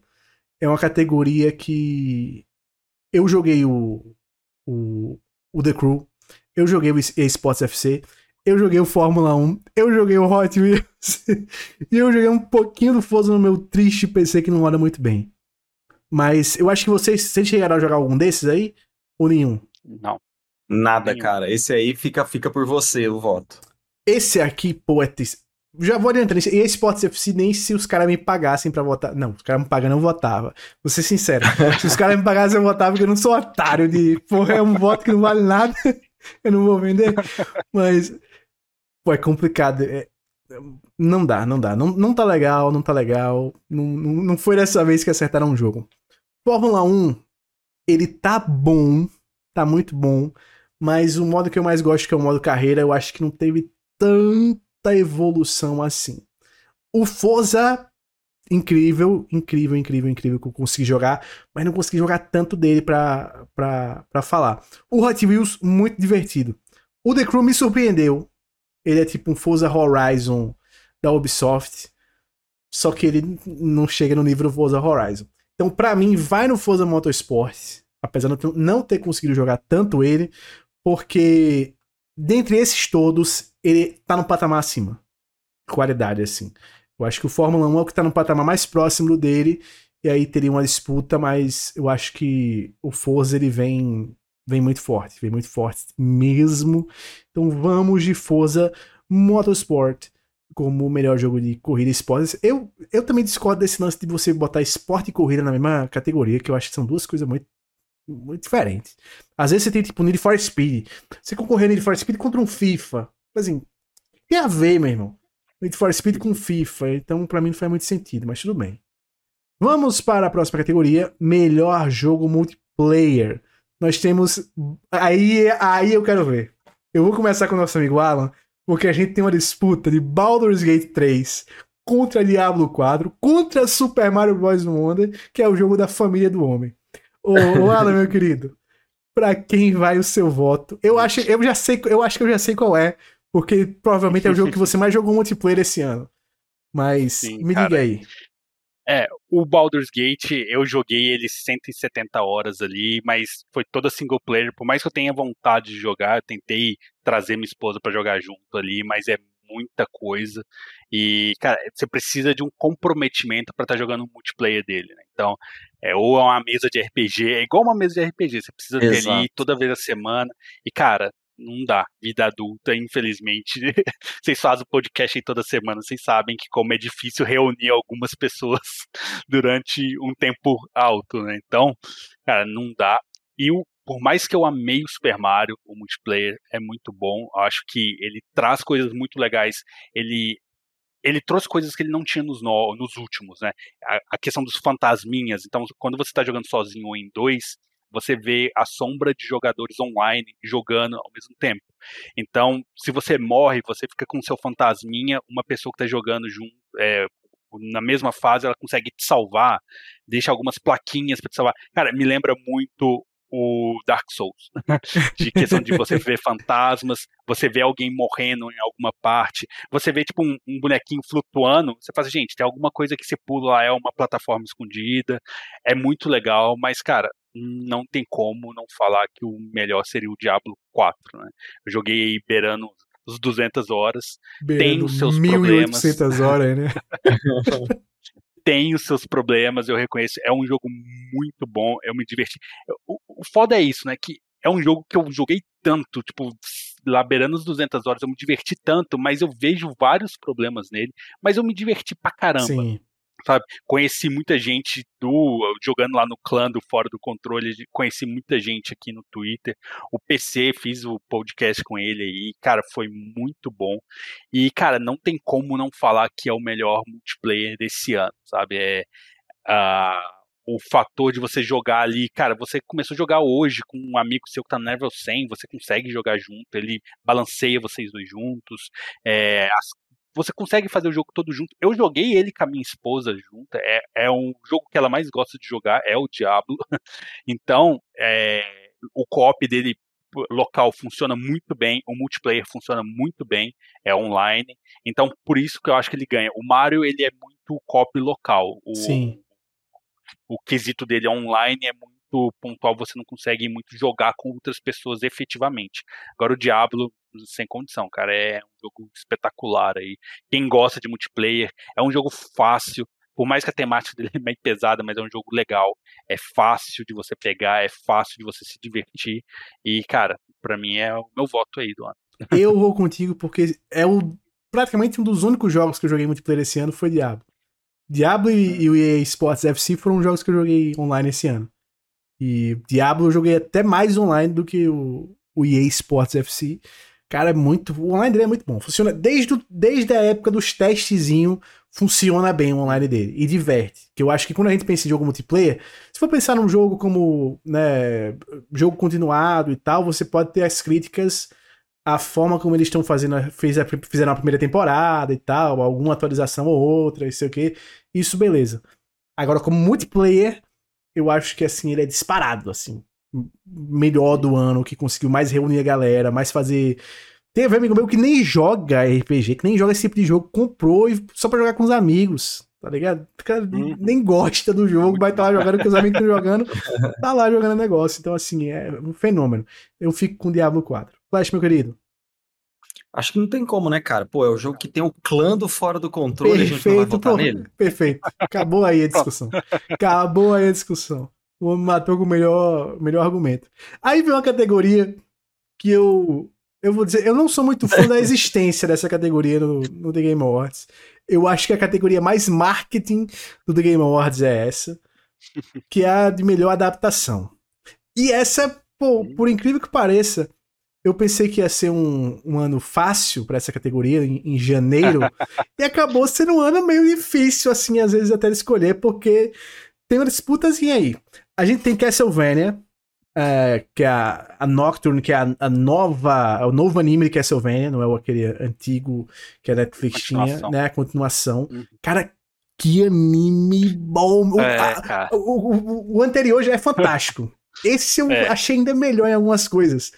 Assim, ele é absurdamente bom. É absurdamente bom. Ela assistiu a ver o, o Castlevania? Cara, eu assisti, eu amei o primeiro, achei muito O bom. final, principalmente, é aqui, surreal, cara, né? No, nossa, esse aqui é uma coisa assim. É, o, o final do primeiro é tipo um, é, eles colocaram, conseguiram transportar pro, pro desenho um jogo, sabe? É Sim, é um boss perfeito. de jogo. Aquela, pô, final aquela... ali. E é fantástica Nossa, aquela animação. Arena, Nossa. E, e, esse, cara, essa animação, ah, o episódio do, do Victor na, no lago, que ele hum. descobre aquele hum. negócio dele, cara, aquele. É arte, é absurdo, cara. É, é, é absurdo. É o Disney Cinema. É, absolute cinema. E, que animação, que fluidez, que coloca muito anime no chinelo, sabe? É, é muito bom. Só que aí eu, eu não sou conhecedor de Castlevania, tá? Eu joguei alguns pontuais, e aí que entra o ponto que eu ouvi de diversas pessoas que conhecem, que gostaram, que como adaptação ele, ele não funciona muito bem. Ele consegue criar um universo pro anime, pro desenho, mas ele difere muito do Castlevania da história original. Aí é aquela coisa. Para mim, adaptação é isso. Você é adaptar para uma Eu ia dizer nova. isso mesmo. Eu ia dizer isso, a mesma coisa. você não tá criando um jogo, desenho do jogo. Você tá fazendo uma adaptação. Exatamente. Pra mim, funciona muito bem. Também. Entendeu? E os personagens funcionam bem, não tem nada sobrando. Sim. E é uma temporada que você vê que vai ter continuação. E o final, como você falou, acaba de um jeito que você fala assim, é absurdo. merda. É absurdo, meu irmão. você esquece daquilo ali que aparece no final, que você fala, caramba, sabe? E, e é muito foda. E, cara, tô esperando a próxima, mas eu acho ele sensacional. Sim. Gran Turismo, vou dizer que não vi. Alguns amigos meus assistiram, gostaram até. Gostaram, é, baseado em história real e tal, do moleque que foi. virou um automobilista a partir do jogo e tal. Dizem que é legalzinho. The Last of Us, eu sei que meu amigo Flash assistiu, né? Oh, e, bastante. E teve um. Teve familiar próximo do nosso amigo Flash que também assistiu junto com ele, né? Sim, foi, foi muito legal. A minha esposa, ao contrário, né, da esposa do Alan, ela não acompanha minhas jogatinas, assim. O único jogo que a gente jogou, curiosamente, e a gente se divertiu muito, foi o Overcooked 2. e por mais que deu umas tretas, a gente se divertiu bastante. Casamento é forte. Pois é, mas ela não tem paciência, assim, de tipo, ah, vou assistir você jogar. Eu sei que muita gente gosta, né, de assistir o jogo pra ver a história. Mas eu lembro que quando eu joguei o Last of Us, eu contei para ela a história, assim, né? E ela ficou interessada porque a minha esposa ela tem uma questão específica. Ela adora histórias com zumbi tudo quanto é filme e série que tem zumbi, independente do país da série, do filme, enfim, tudo isso, tudo ela já assistiu, cara. Tudo, tudo que tem zumbi ela já assistiu. E aí ela ficou interessada. Quando saiu a série, ela já nem lembrava mais do que eu tinha contado para ela, porque foi aquele grau de atenção nível 1, assim, que ela deu para mim só, assim, enquanto eu falava de videogame. Ah, beleza, é isso, Exatamente. Ah, legal, que legal, legal. né? é, é, foda. Que, é, foda. é pô, é. É, puta, é duro, aí é duro, hein? É, é complicado. Assim. Sério? e ela gostou muito da série, cara. Ela gostou muito. E é até curioso, porque eu perguntei para ela se não tava incomodando o fato de não ter muito zumbi, né? Porque teve um ou outro episódio que tinha lá os zumbis e tal. E pior que ela falou assim pra mim, pô, não, nem precisa, assim. Pra quê? Porque a história é outra, né? Mas eu tô interessado e tal. Porque ela gosta muito dessa pegada apocalíptica e tal. É, eu gostei demais, cara, da série. Ela adorou. Eu acho que, acho que é legal, mas eu também tenho a mesma impressão que você. No começo do ano parecia que ia ser muito fácil de levar, e agora não é bem assim, não, cara. É. E, e um, um, ponto do The Last of Us aqui que eu eu não joguei, né, nem o primeiro nem o segundo. Né? Eu, a, o contrário da esposa do Flash, o tema zumbi, eu acho que eu saturei bastante. Eu assistia, acompanhava Walking Dead, amava. E, cara, teve uma época ali que era zumbi para todo lado. Né? Eu comecei a jogar o, o Last of Us umas três vezes, já três, quatro vezes.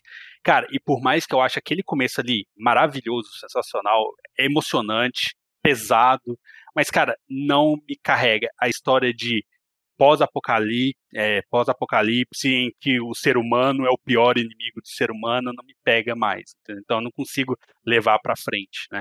E assisti a série, curti muito, achei muito bom. A minha esposa assistiu junto comigo e ela, por mais que né, às vezes eu comento que ela, ela não acompanha muito, ela jo vê jogos pontuais comigo, mas é, ela assistiu a série, que a gente gosta muito de assistir série e tal. E essa, eu tava no hype, né? Porque eu falei, ah, nunca vou jogar o jogo, então deixa eu assistir a série. agora, né? agora se consagra. É, agora é hora. E eu gostei, cara, gostei, achei uma adaptação honestíssima. Ela é, não é uma adaptação por adaptação, né? Ela traz um peso. O Pedro Pascal, eu esqueci o nome da menina agora, mas Bella Ramsey. Cara, que Bella, é, Ramsey. Bella Ramsey. E, e que atuações, cara. A Bella Ramsey, eu lembro que no começo todo mundo falava, ah, que não é não a tem nada a ver com a Cara, mas que atuação essa menina, cara. É, um dia ela ainda vai ganhar um Oscar, não é possível, porque no Game of Thrones ela entregou muito, aqui ela entregou demais também, e que eu achei a série muito boa por si só. Tô super empolgado para assistir a próxima temporada. Acho que eles trouxeram pontos bem legais. O episódio lá do do a do amigo o terceiro, dele, né? Que né? acaba... terceiro episódio, eu acho. Né? Isso. Né? Cara, que episódio, cara. Cara, que esse episódio... terceiro episódio, sabe que a gente foi o único episódio que a gente assistiu duas vezes. Porque quando a gente Nossa. terminou a série, a gente falou, pô, vamos assistir de novo, vamos assistir de novo. A gente assistiu de novo. Porque esse episódio, velho, eu, eu, eu é acho lindo, até. Eu fico com, com, um pouco de, com um pouco de dó, porque me dá muita vontade de, pô, poderiam ter feito mais longo e fazer um filme, cara, Sim. com essa história. É de tão é. incrível que é, porque não é só essa questão da relação dos dois, mas é aquela questão de falar assim, caralho, bicho, no, no mundo pós-apocalíptico os caras tiveram essa vida, cara. É, que é uma vida que, pô, quase ninguém consegue ter no mundo atual. É, e, é, é, é, uma mudança que eles fazem em relação ao jogo, que para uhum. mim, pô, funciona bem. eleva muito mais o personagem. Funciona muito, muito na série. É, é, é, legal a forma como eles entenderam a entrega narrativa Sim. e que realmente precisa mudar isso de um jogo para um filme, que é uma coisa que é difícil de a pessoa entender e é por isso que a maioria das adaptações de jogos são ruins. Né? Então você conseguir entender que a entrega é diferente e fazer adaptações corajosas como eles fizeram assim, pô, é legal demais. E, e, eu acho até que é foi uma correção que o Neil Druckmann fez, porque no jogo você tem muito. É, todas as histórias do primeiro jogo, basicamente, são histórias depressivas. São histórias que terminam numa nota triste. E essa ele não mostra no jogo, mas se você explora o ambiente, você percebe como é que foi a história.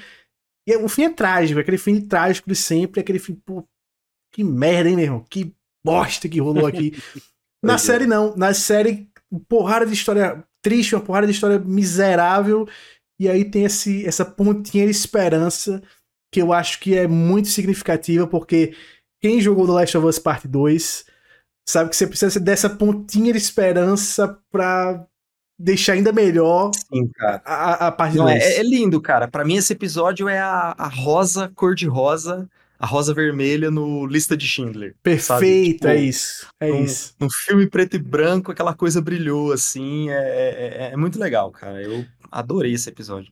E aí vem Super Mario Bros., o filme, que foi um fenômeno também. Que é outro que também adapta sem literalmente adaptar a história de algum jogo do Mario. Né? Ele faz uma história própria que eu acho que funciona muito bem. É muito divertido do começo ao fim. Funciona para fã, funciona para quem não é fã. Apresenta o personagem pra porrada de gente. É divertido pra molecada, é divertido para quem é adulto também que, que já conhece o Mario. É bem feito, é bem animado, tecnicamente é muito bom. Eu adorei esse filme. Vocês gostaram também do, do Super Mario? Cara, minha, minha filha foi vestida de Princesa Peach pra assistir esse filme. Que da hora. E o melhor, pra ela, é, já ganhava essa lista aqui, é a melhor adaptação. Perfeito. e e para mim também, cara, eu acho que ele trouxe muito. Eu não sou muito um cara da Nintendo, eu nunca tive. O meu primeiro console da Nintendo foi o Switch. Sempre joguei os Marios, mas no PC, ou eu tinha um PSP com emulador, sempre fiz essas gambiarra. Mas, cara, mesmo sem crescer jogando Mario, quando começava aquela musiquinha, eu me arrepiava. Quando eu nunca fui jogar é, o Mario Kart, eu entrava naquela parte, eu arrepiava, o olho enchia da. Cara, o jogo ele carrega tanta emoção, tanta coisa legal, que, cara, não tem como. Eu curti muito, a minha filha amou, a minha esposa também achou demais o filme. E, cara, sinceramente, eu acho que do, de todos eles, apesar de eu ter amado Castlevania, amado The Last of Us, é, o Super Mario ele entregou tudo que ele precisava entregar, nostalgia, a, toda a parte alegre, toda a parte feliz, piada, tudo. Tudo e aquela é musiquinha, o Peaches, Peaches, Peaches, Peaches, que pô, ah. fenômeno. E, e falar com você, um mil, mil vezes melhor assistir ele dublado que legendado, tá? Porque dublado ele traz as vozes é, de personagens mais pra, parecidas com o do jogo. Sim. E eu, eu acho um crime você colocar o Chris Pratt pra, é. dublar o Mario, né? Mas é, dublado Já o nosso melhor, Jack Black como Bowser funcionou muito bem. É, é, esse eu, eu vi é um os crime, pedaços é um dele crime no ser, porque... ele tá com Chris Pratt. Mas, cara, esse leva o meu voto. Eu não assisti o Twisted Metal, eu sempre vejo lá na HBO. Também não assisti ainda, bicho. Não assisti vontade ainda. nenhuma. Não assisti. Eu até gosto da franquia, é, gosto do Anthony Mack, mas ainda não assisti o Twisted Metal. Flash, meu querido, o que, é que você achou do nosso Mario? E você assistiu o Twisted Metal cara, também? O Twisted, Twisted Metal não.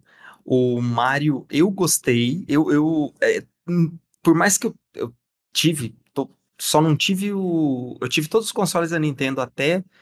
É, eu tive o, o, o, Nintendinho, o Super Nintendo e o Nintendo 64, e daí pulei tudo até o Switch. Depois que daí acabei ficando só no PlayStation. Mas eu já falei aqui, eu sempre não. É, uma coisa do meu pai mesmo. Meu pai me levava para jogos mais adultos, digamos assim, desde sempre. E daí eu jogava Mario, mas de uma forma meio distanciada. Mas eu tô redescobrindo isso com a minha filha. E isso é muito legal. Tem até uma coisa aqui que eu vou mostrar para vocês, que em maio eu joguei o Yoshi's Crafted World com a minha filha. E foi o primeiro jogo que a gente zerou junto. Eu até coloquei é, é, videozinho, clipezinho e tal, né? E, e como é, ela não tinha essa identidade do Yoshi, né? Ela escolheu um Yoshi roxo, que ela gosta de roxo, e, eu, e ela quis que eu escolhesse um vermelho. E depois que a gente terminou, depois a, a minha mãe, a minha, a minha esposa, ela tava brincando com a minha filha, ela tava desenhando, pintando assim, né? Ela tem cinco anos. E aí ela, ela fez um desenho, daí a, eu olhei assim e falei, caramba, o que, que é isso, né? Que a, aí minha esposa falou assim, ó, ela fez para você isso aqui. Ela falou que ela falou que é, é, é, você vai você vai saber o que que é. Aí ela fez esse desenho aqui, ó. Deixa eu ver se eu consigo enquadrar aqui, peraí. Aí, oh, calma, calma. Aí. Foi, foi, foi, foi, foi. Foi, aí. Tá enquadrado. Aí eu olhei assim e falei, nossa, meu, uma parada meio assustadora, né? Tem um bicho vermelho aqui, um bicho. Só que aí eu peguei a identidade a visual é, pô. do aqui do ovinho do, do Yoshi, porque durante o durante o gameplay todo você fica pegando esses ovinhos e jogando nos inimigos, né? Que são ovinhos brancos com essas pintinhas verdes. Então foi daí que eu peguei a referência e aí eu guardei. É um quadrinho, tá vendo? Ele tem um quadrinho assim, aí tá aqui na minha, na minha game room aqui. Tá? Porque, hora. tipo, eu quero guardar para sempre isso, cara. Então, é, é isso para mim tá sendo uma redescoberta, sabe, muito legal. E eu tô ansioso para começar para valer o, o Super Mario Wonder com ela. É, então, assim, eu amei o filme, cara. Amei o filme na, na, mesma intensidade que eu gostei da série do Last of Us, por exemplo. Então, a, a escolha é difícil para mim. E o, o, o, homem. Pô, eu vou deixar mais difícil. Eu vou votar no The Last of Us pra deixar no teu colo a escolha. Cara, eu fico, eu, eu, eu fico é, é, é, eu, eu, vou ficar com o Mario. Perfeito, perfeito. Depois desse desenho não tinha como. me divertir mais, com a família inteira. A minha esposa gostou também, minha filha e tal. Vou ficar com ele. Então vamos para a nossa próxima categoria, que é a categoria de um jogo mais antecipado. Meu, essa categoria. Primeiro, eu vou, eu vou dizer logo essa meu voto. É facinho, facinho demais. Final Fantasy VII Rebirth. Assim. Vou com o relator. Tranquilamente. O relator. É. O meu mais antecipado não tá aí, né? O Dragon Age Dreadwolf, mas seguindo ele, o Final Fantasy, seguindo de perto, bem perto o Hades 2, porque o primeiro é uma obra-prima. Deixa eu até citar os outros concorrentes, né? Ainda bem que nosso amigo Alan citou, porque senão eles iam passar até batidos. porque Final Fantasy é outro nível. Hades 2, Like a Dragon Infinite Wealth, Outro que eu tô muito, muito hypado. Star Wars Outlaws. Ele tem essa vibe de Starfield, mais no universo de Star Wars. Então, assim, cara, perfeito para mim. E é da Massive, que dentre os estúdios atuais da Ubisoft, é um estúdio que eu confio. Eles vão lançar agora o Avatar, que o Avatar, inclusive, dourou né? Eu gosto de dizer que dourou quando você bota no forno aquela lasanha, aquele pão de queijo, você tira quando tá dourado, né? Então o jogo também é a mesma coisa. Você bota o jogo no forno, você tira quando tá douradinho. Dourou. O, o Avatar, o joguinho de Avatar da Ubisoft dourou e vai sair aí em dezembro. É, da Massive também. Então, se esse jogo for um acerto, eu tenho certeza absoluta que eles não vão errar no Star Wars. Se eles acertarem Avatar, meu irmão, eles vão acertar no Star Wars. Então eu tô muito hypado, mas Final Fantasy. e Tekken 8, é o 8? É o 8. Eu sempre me perco nos é números de Tekken. Pô, Tekken, eu vou ser sincero, eu joguei muito Tekken 3. Joguei um pouco do Tekken 5, depois nunca mais joguei Tekken. O 8 me interessou muito no primeiro trailer. Aí nos seguintes eu vi ser mentira pra mim, né? Ser mentira, não tá aquele nível que vocês mostraram, ser mentira. É... E aí caiu um pouco meu hype. Então, pô, isso aqui é voto fácil. Final Fantasy VII Rebirth. Eu só preciso dizer o seguinte, cara, que o meu game mais é, antecipado é, sempre, né? sempre será o jogo não anunciado da From Software. Perfeito. Né? Mas, em segundo lugar, vamos dizer assim, é o Death Stranding 2, que não está aqui. É estranho. Né? Eu achei estranho até Exatamente. É. Esse é um que pra não você tá ver aqui. como é o Geoff Keighley. Não é o Geoff Keighley que coloca, porque o Geoff Keighley ele Isso. ia botar, não, se cara. fosse por ele era só Death Stranding na categoria, era só, só esse. Death Stranding. Exatamente. Muito... E, e, DLC do, do Elden Ring também não apareceu aqui. Eu falei, pô, gente, como assim? É, é verdade. é, exatamente. A DLC do Elden Ring, que muito provavelmente vai ser meu GOT do ano que vem. Eu, fico... eu já, já, já... Ah, vai, é. vai, ser, vai ser. Eu, eu, é, eu fico feliz que esses jogos não apareceram, porque só assim o Final Fantasy vai ganhar. Exatamente, cara. É isso aí. Só assim. Tem jogo que não tem para ninguém, cara, porque o, o melhor jogo do ano de 2021 foi o Elden Ring Network Test. Aí o melhor jogo do ano de 2022 foi o Elden Ring. Esse jogo não tem, não tem Elden Ring, mas o ano que vem o melhor jogo do ano vai ser a DLC de Elden Ring. Então tá tudo certo. Perfeito. Elden Ring Supremacy reinando pelo mundo. Aí vem o melhor criador de conteúdo do ano. Os caras não Aí botam nenhum. Pula, né, cara? Não botaram nenhum BR, né? Então pula. Eu... Cadê o nome do Lucena aí, pô? pô... É o meu voto é, Lucena. Eu sinceramente. do Lucena. Eu sinceramente não conheço pessoalmente nenhum desses aqui, não é. Também não. Não acompanho nenhum deles. Então... Agora eu acho que vai entrar naquelas categorias de esportes, coisas é... que a gente tudo pode pular, cara. É... Vamos ver. Vamos ver aqui. Hum, melhor jogo de esportes. Eu não, ah não disputo, não acompanho o cenário. É. Seria injusto. Eu, eu, voto sempre no League of Legends, porque é o que eu mais gosto. Eu acho que League of Legends é. Aí, eu acho que vale a pena. Não... Eu acho que vale a pena dizer os concorrentes. Counter-Strike 2. É. Que fez um barulhão, assim, quando. Né, fez um barulhão. É, eu, e eu não vi nada, mas eu vi o pessoal Exato. anunciando. Foi um barulho quando lançou, e aí a galera ficou. Ah, uma merda! Não tá legal, não sei o quê. Dota 2, League of Legends, PUBG Mobile e Valorant. Esses quatro últimos, assim, é, é batata. E o Counter-Strike é sempre batata, só botaram dois agora na frente. eu não faço ideia de qual é o melhor. Se vocês, eu também não. vocês aí que gostam. League of Legends, eu já larguei essa droga já há uns seis anos, eu tô livre. é, eu, é, ainda sinto às vezes umas recaídas, mas eu não vou voltar, eu tenho fé em Deus perfeito. aí que eu vou continuar sem jogar. perfeito, perfeito, perfeito. Melhor atleta de esportes, pô, pior ainda. Se tivesse um BR, eu votava. Será que tem algum BR eu não tô vendo? Meu Deus do céu. Não, não, não acho que não. Eu acho que não. Então, o Faker é, é, é, indicado desde quando eu acompanhava League of Legends. Então, esse cara acho que já tem uns 50 pô, tu, anos. Tu quer, tu, sério. Tu quer lançar um votinho nele aqui? Tu, tu é fã dele? lançar o... Não, eu, eu só. Eu, porque o cara é destaque desde. Tipo, já tem anos que o cara é destaque. E eu, e eu sempre vejo ele aparecendo e falo, gente, o cara joga League of, League of Legends Pô, a vida inteira e tem uns. Um tempão. Aí eu quero saber, será que não estão botando ele também naquela vibe do vamos botar porque a gente conhece esse cara. O cara nem, tá todo é, o cara lá. nem joga mais. É, é tipo botar é, melhor do mundo. Aí o cara bota Ronaldinho Gaúcho todo ano, tá ligado? Pra concorrer. O cara tá jogando Mario. Gente, eu tô jogando Mario, não jogo mais LOL, não, pelo amor de Deus. É. Vamos pra próxima. Próxima categoria que também não nos interessa, melhor time de esportes. Pô, não faço ideia.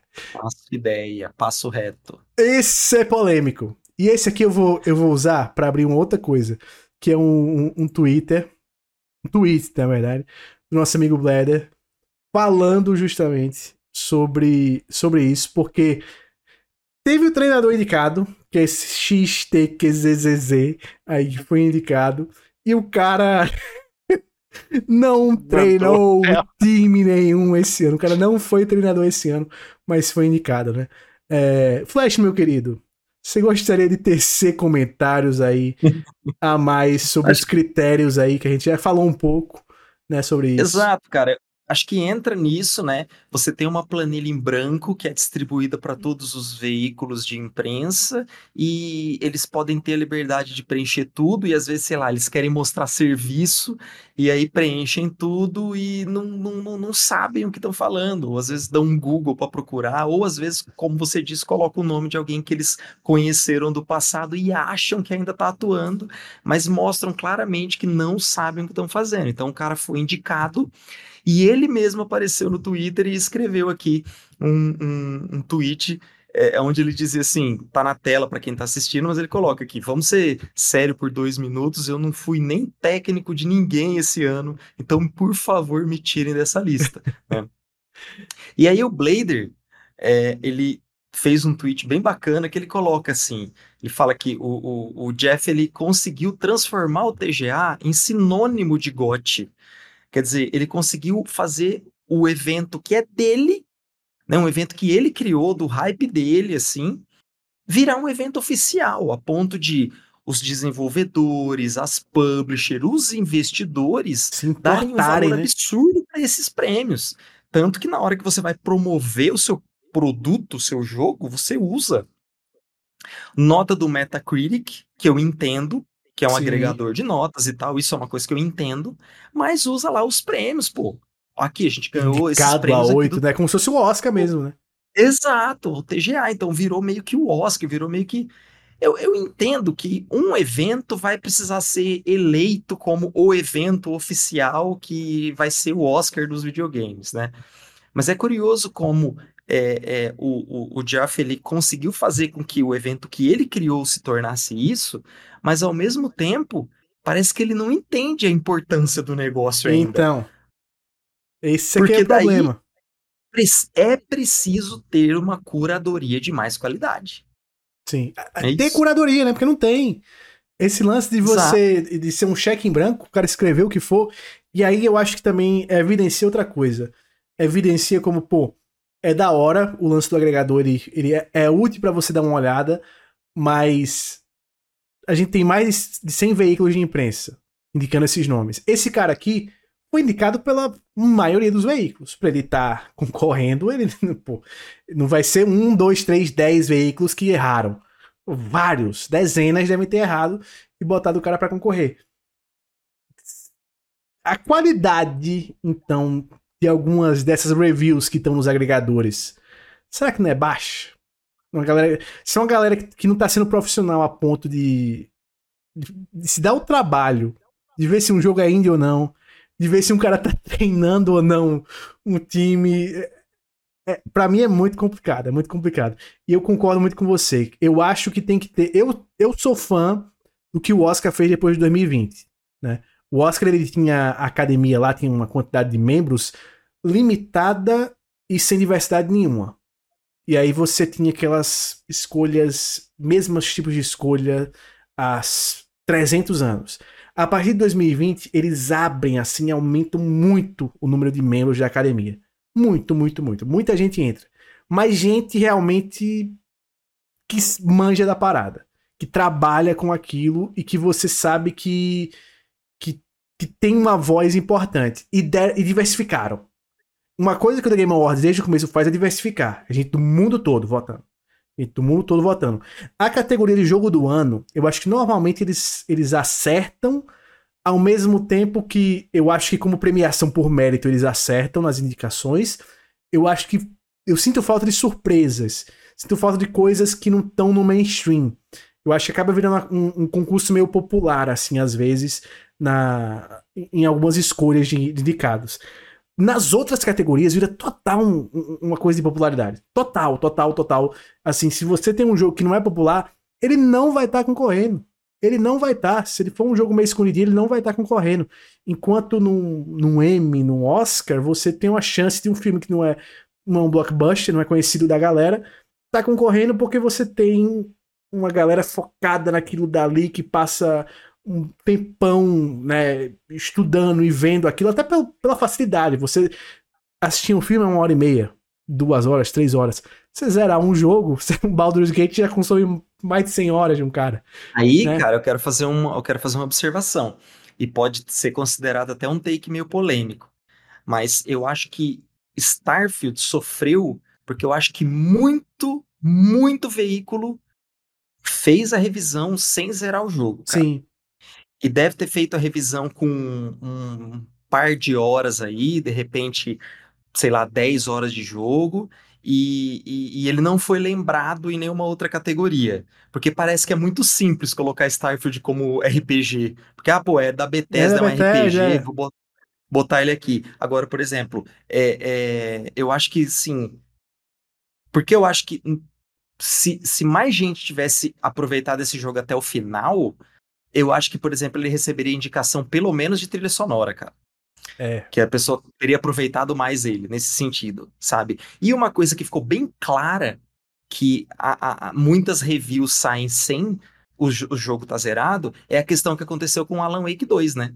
Que ele, ele foi. É, é, saiu as notas no Metacritic pro PS5, dezenas de veículos soltaram notas, sendo que quando ele foi revisado, ele estava com um bug que impedia o progresso e o zeramento do jogo. E foram poucos os veículos que citaram isso e, e, e demorar, e esperaram para soltar review. Tá? Então, é, e isso foi comprovado mesmo, porque dava para ver que tinha zero pessoas que pegaram o um troféu lá de finalização é. do jogo. Tá? Então, de fato, é curioso que isso realmente acontece, cara. É sintomático, né? Eu acho que é sintomático, assim, para indústrias, esses erros recorrentes do TGA, esse lance do Alan Wake e a necessidade do Jeff Keighley de pelo menos criar uma comissão para avaliar quem tá entrando. Sabe, criar critérios, eu acho que ele tem que criar critérios. Não precisa ser nada super rígido, mas tipo, pô, o que, é que ele considera um jogo indie? Pô, considera um jogo indie jogo que atende tais critérios. O que é que considera um jogo de ação? Tem que atender tais e tais e tais critérios. E a galera avaliar, sabe? Tem uma galera especial lá, uma comissãozinha dele lá, formada por gente de todo lugar do mundo. Pega um cara da, sei lá, da, da IGN, pega um cara do GameSpot, pega um cara da Eurogamer, pega um cara da Famitsu, pega um cara que, sei lá, da IGN Brasil, do DN, qualquer portal, o Jovem Nerd para representar o Brasil, pega, sabe? Faz uma parada assim pra parar com esses erros, porque é uma vergonha para ele. Não é ele que escolhe, ele todo e eu, você já dava para saber que vinha merda quando ele posta no Twitter. Lembrem, Não sou eu que escolho os indicados. Lembrem disso. Eu, pô, o que, que aconteceu aqui, meu irmão? O que, que foi que aconteceu? Eu acho que ele bota isso primeiro. E assim, primeiro disparado. Pelas poucas indicações de Starfield. Eu acho que ele bota isso já para dizer pra galera do Xbox, né? Não fui eu. Foi os caras aí. Segundo pros erros como o do David Diver e esse do, do treinador. Mas não dá. Ele, como o cara na frente do evento, ele tem que evitar esse tipo de coisa. Porque vai pras costas dele, vai pro nome dele. E aí, de novo, como um evento de entretenimento, de marketing e tal, eu acho que é um, um acerto assim tremendo. Como premiação, eu acho que falha até na hora do evento. Eu acho que a maioria das premiações, tirando o jogo do ano, melhor diretor e às vezes até melhor performance, o resto é dado meio que. Ah, esse aqui, esse jogo ganhou. Tava aqui, tem uma porrada de troféu, ah, esse aqui ganhou. É, é, é, sem muito destaque. Sem muito destaque, sem muita pompa. Quando eu acho que tem que ser mais valorizada a parte da premiação e tem que ter um cuidado maior na parte da premiação. Alan, meu querido, eu quero saber o que você acha disso tudo. É, então, falta é isso, é claro que falta mesmo curadoria para eles selecionarem melhor o que é fornecido. Né? Se, se eles vão passar um, uma folha em branco para a galera sugerir, tem uma equipe para validar todas as sugestões. Não, pô, vamos combinar vários veículos aí, vamos indicar Joãozinho como técnico e acabou, e que foi o que aconteceu. O cara não porque não, chegou a treinar. Né? Cadê é, Fernando Diniz, deixado... né, como treinador? pode ter deixado um impacto, por isso que colocaram ele, mas, pô, será? Entendeu? Então tem que ter uma curadoria e, e, eu acho que é como você falou, no começo, né, ele, o Geoff Keighley, ele tomou essa frente para é, tinha um vácuo, né, de premiação para jogo. Tinha isso no passado, né? Ele até trabalhava, né, na, na Splunk TV, naquelas Então tinha um vácuo que ele veio e ficou assim como logo depois teve um vácuo da E3 durante a pandemia e ele entrou. E cara, tá certo ele, sabe? tem um, um, espaço, vamos preencher com alguma coisa, Sim. entendeu? Vamos lá criar uma premiação, vamos criar um evento na metade do ano, beleza. Mas no momento que isso cresce para a proporção de, de das publishers começarem a usar isso como uma etiqueta de ah, o meu jogo foi o GOT de tal ano, ah, ele, meu jogo ganhou de melhor RPG, meu, melhor... o cara tem que ter uma responsabilidade maior, como você falou. É, tem que ter uma equipe, né? Tipo, vamos criar aí uma equipe para isso. Cara, dinheiro não vai faltar pro cara fazer isso. Entendeu? De criar uma equipe, nem que não trabalhe nos veículos, entendeu? Cria uma equipe aí de 50 negros que vai pegar e sair jogando os jogos durante o ano, né? Porque você não precisa ser uma IGN para fazer análise de jogos, você não precisa sim. ser um GameSpot. Cria uma equipe que vai trabalhar com ele, a equipe do TGA, que vai trabalhar com ele durante o ano, vai fazer os reviews dos, dos jogos, entendeu? não precisa nem publicar mais um review interno para trabalhar e tal, e faz uma curadoria, cria um, listas, critérios para serem votados, entendeu? E, cara, faz um controle, porque não dá para essa altura do campeonato o cara falar, ó, não me responsabilizo pelos escolhidos, Sim. cara. Entendeu? Tipo, então pra que você tá fazendo um evento? Então vamos juntar os veículos e todo mundo é, posta pô, aí o que, é, perfeito, acha, perfeito. Vamos fazer ali, pegar a lista da IGN, da GameSpot, da DN e pega os meus. Google Forms. Faz um, faz um Google é, Form, passa pra geral, né? Faz um Forms. E já era. Entendeu? É, não dá. Acho que já tá grande demais pro cara tentar se passar com isso, de ah, fui eu de lavar as mãos, entendeu? E e aí também tem a questão de separar o evento. É legal, o, o fato do evento ser desse tamanho é por causa dos trailers, Exatamente. é por causa das World Premiers, porque se não tivesse isso, não cara, ia ter patrocinador. só premiação, não ia ter patrocinador. Não é igual o Oscar, que você tem, os estúdios estão ali patrocinando, é, você tem é, atores, tudo por trás para patrocinar a premiação em si, o glamour, tudo aquilo.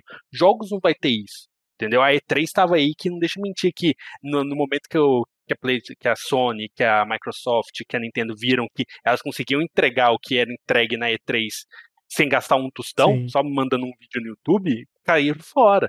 Então é a mesma coisa. Se tirar esse, essa visibilidade de evento, de mostrar novidades do da, da TGA, acabou o evento. Então eu acho que não não dá mais para você, para a gente separar o evento em si da premiação, entendeu? De fazer só uma premiação, porque aí, cara, aí acabou, não tem como, sabe? Sim. Então, mas eu acho que sim, tem que dar mais ênfase em, na, na, premiação em si, de chamar a galera lá, que isso é legal, cara. Isso traz um, um peso. E aqui, é o, que eu acho que é o maior ponto da TGA para mim, é o peso que dá para uma equipe, que dá para um time, que dá para uma desenvolvedora. A gente tem que pensar que uma desenvolvedora não é uma empresa que está ali que fez, é um cara, Sim. que um diretor, um Kojima que fez ali, e por mais que ele leve as glórias do, do jogo dele, o Death Stranding não foi feito pelo Kojima. Tem uma equipe de milhares de pessoas por trás dele, por detrás dele.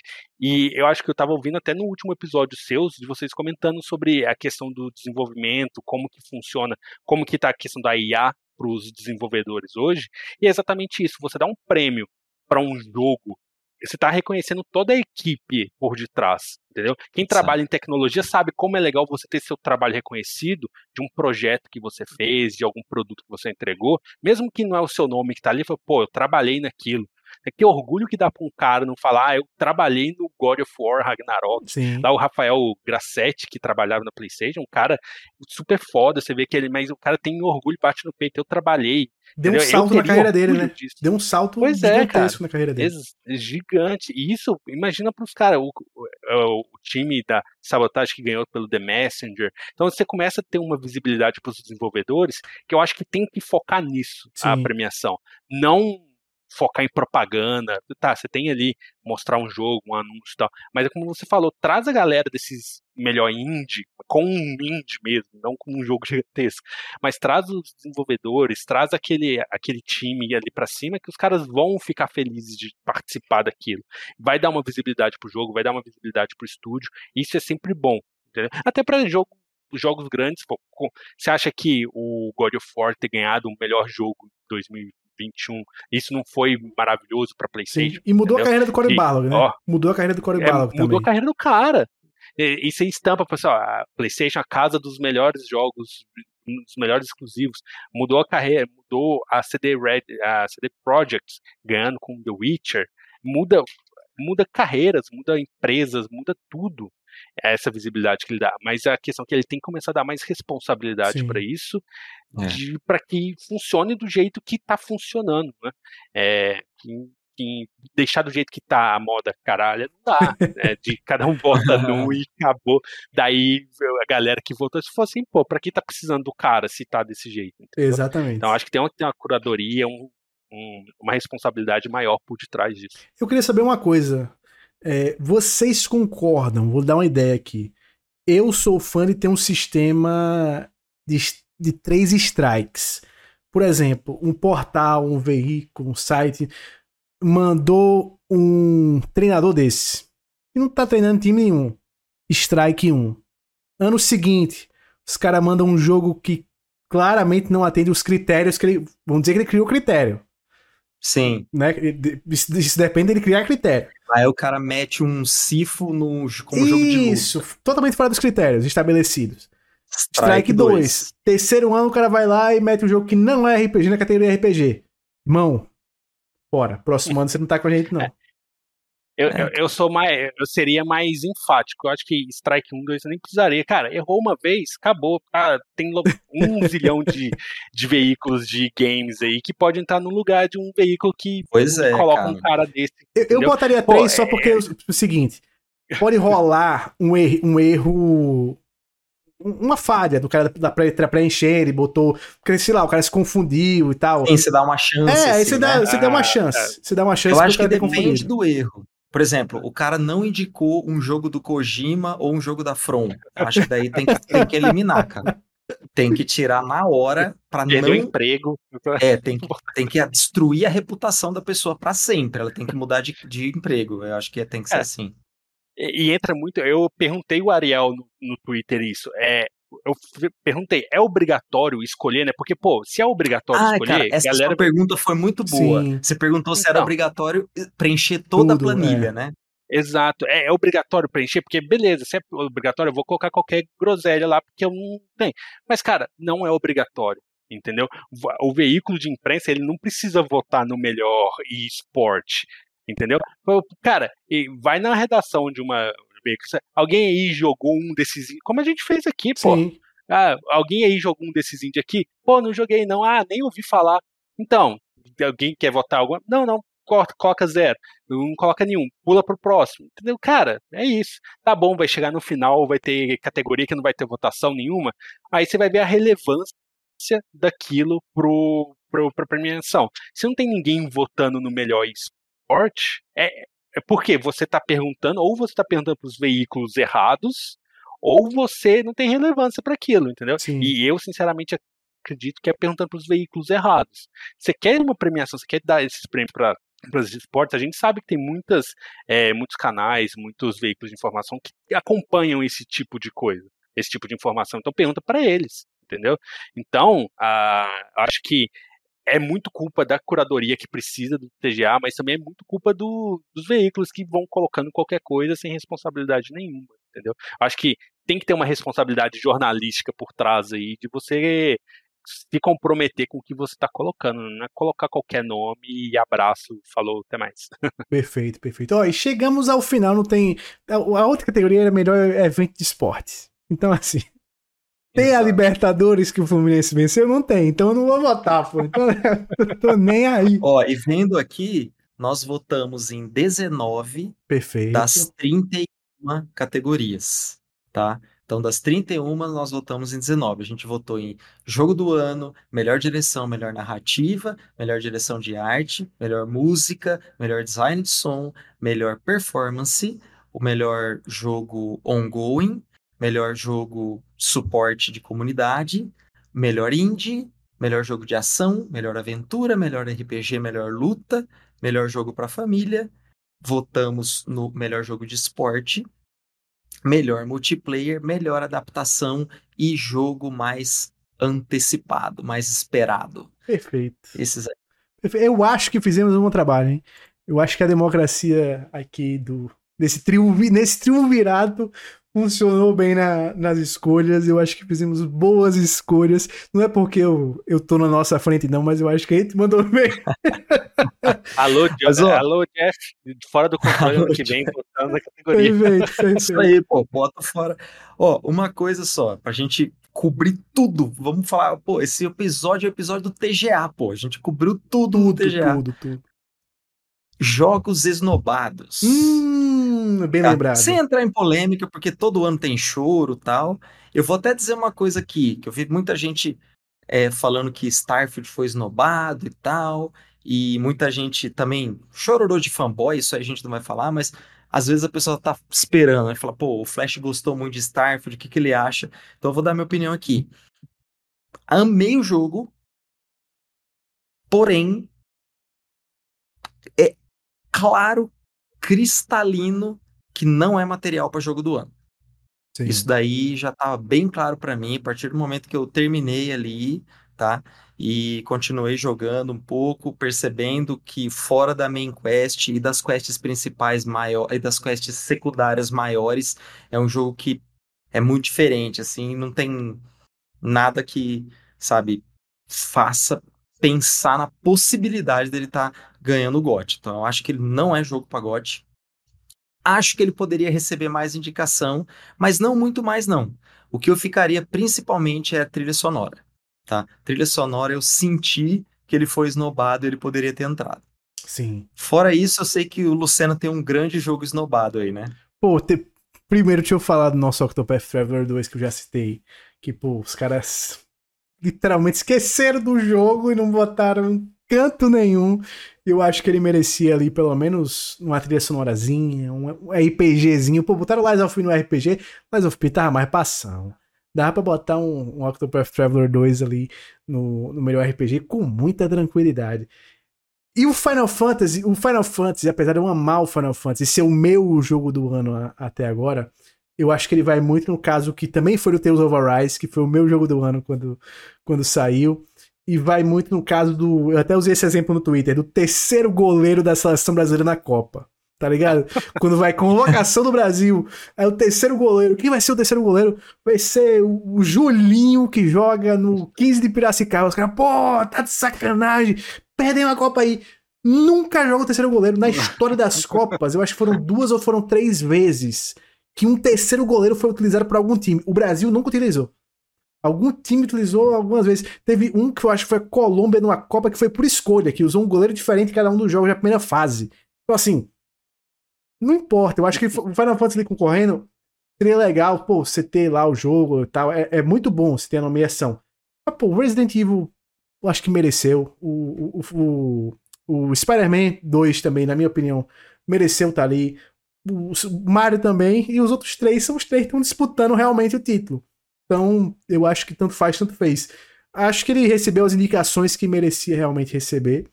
Acho que ele vem forte nas categorias que, que tá para vir. Mas no meu coração ele vai ser sempre o GOT 2023, que pô, foi o jogo que eu mais rejoguei. É o jogo que eu mais tinha horas esse ano. É, é o jogo que eu mais tinha horas esse ano.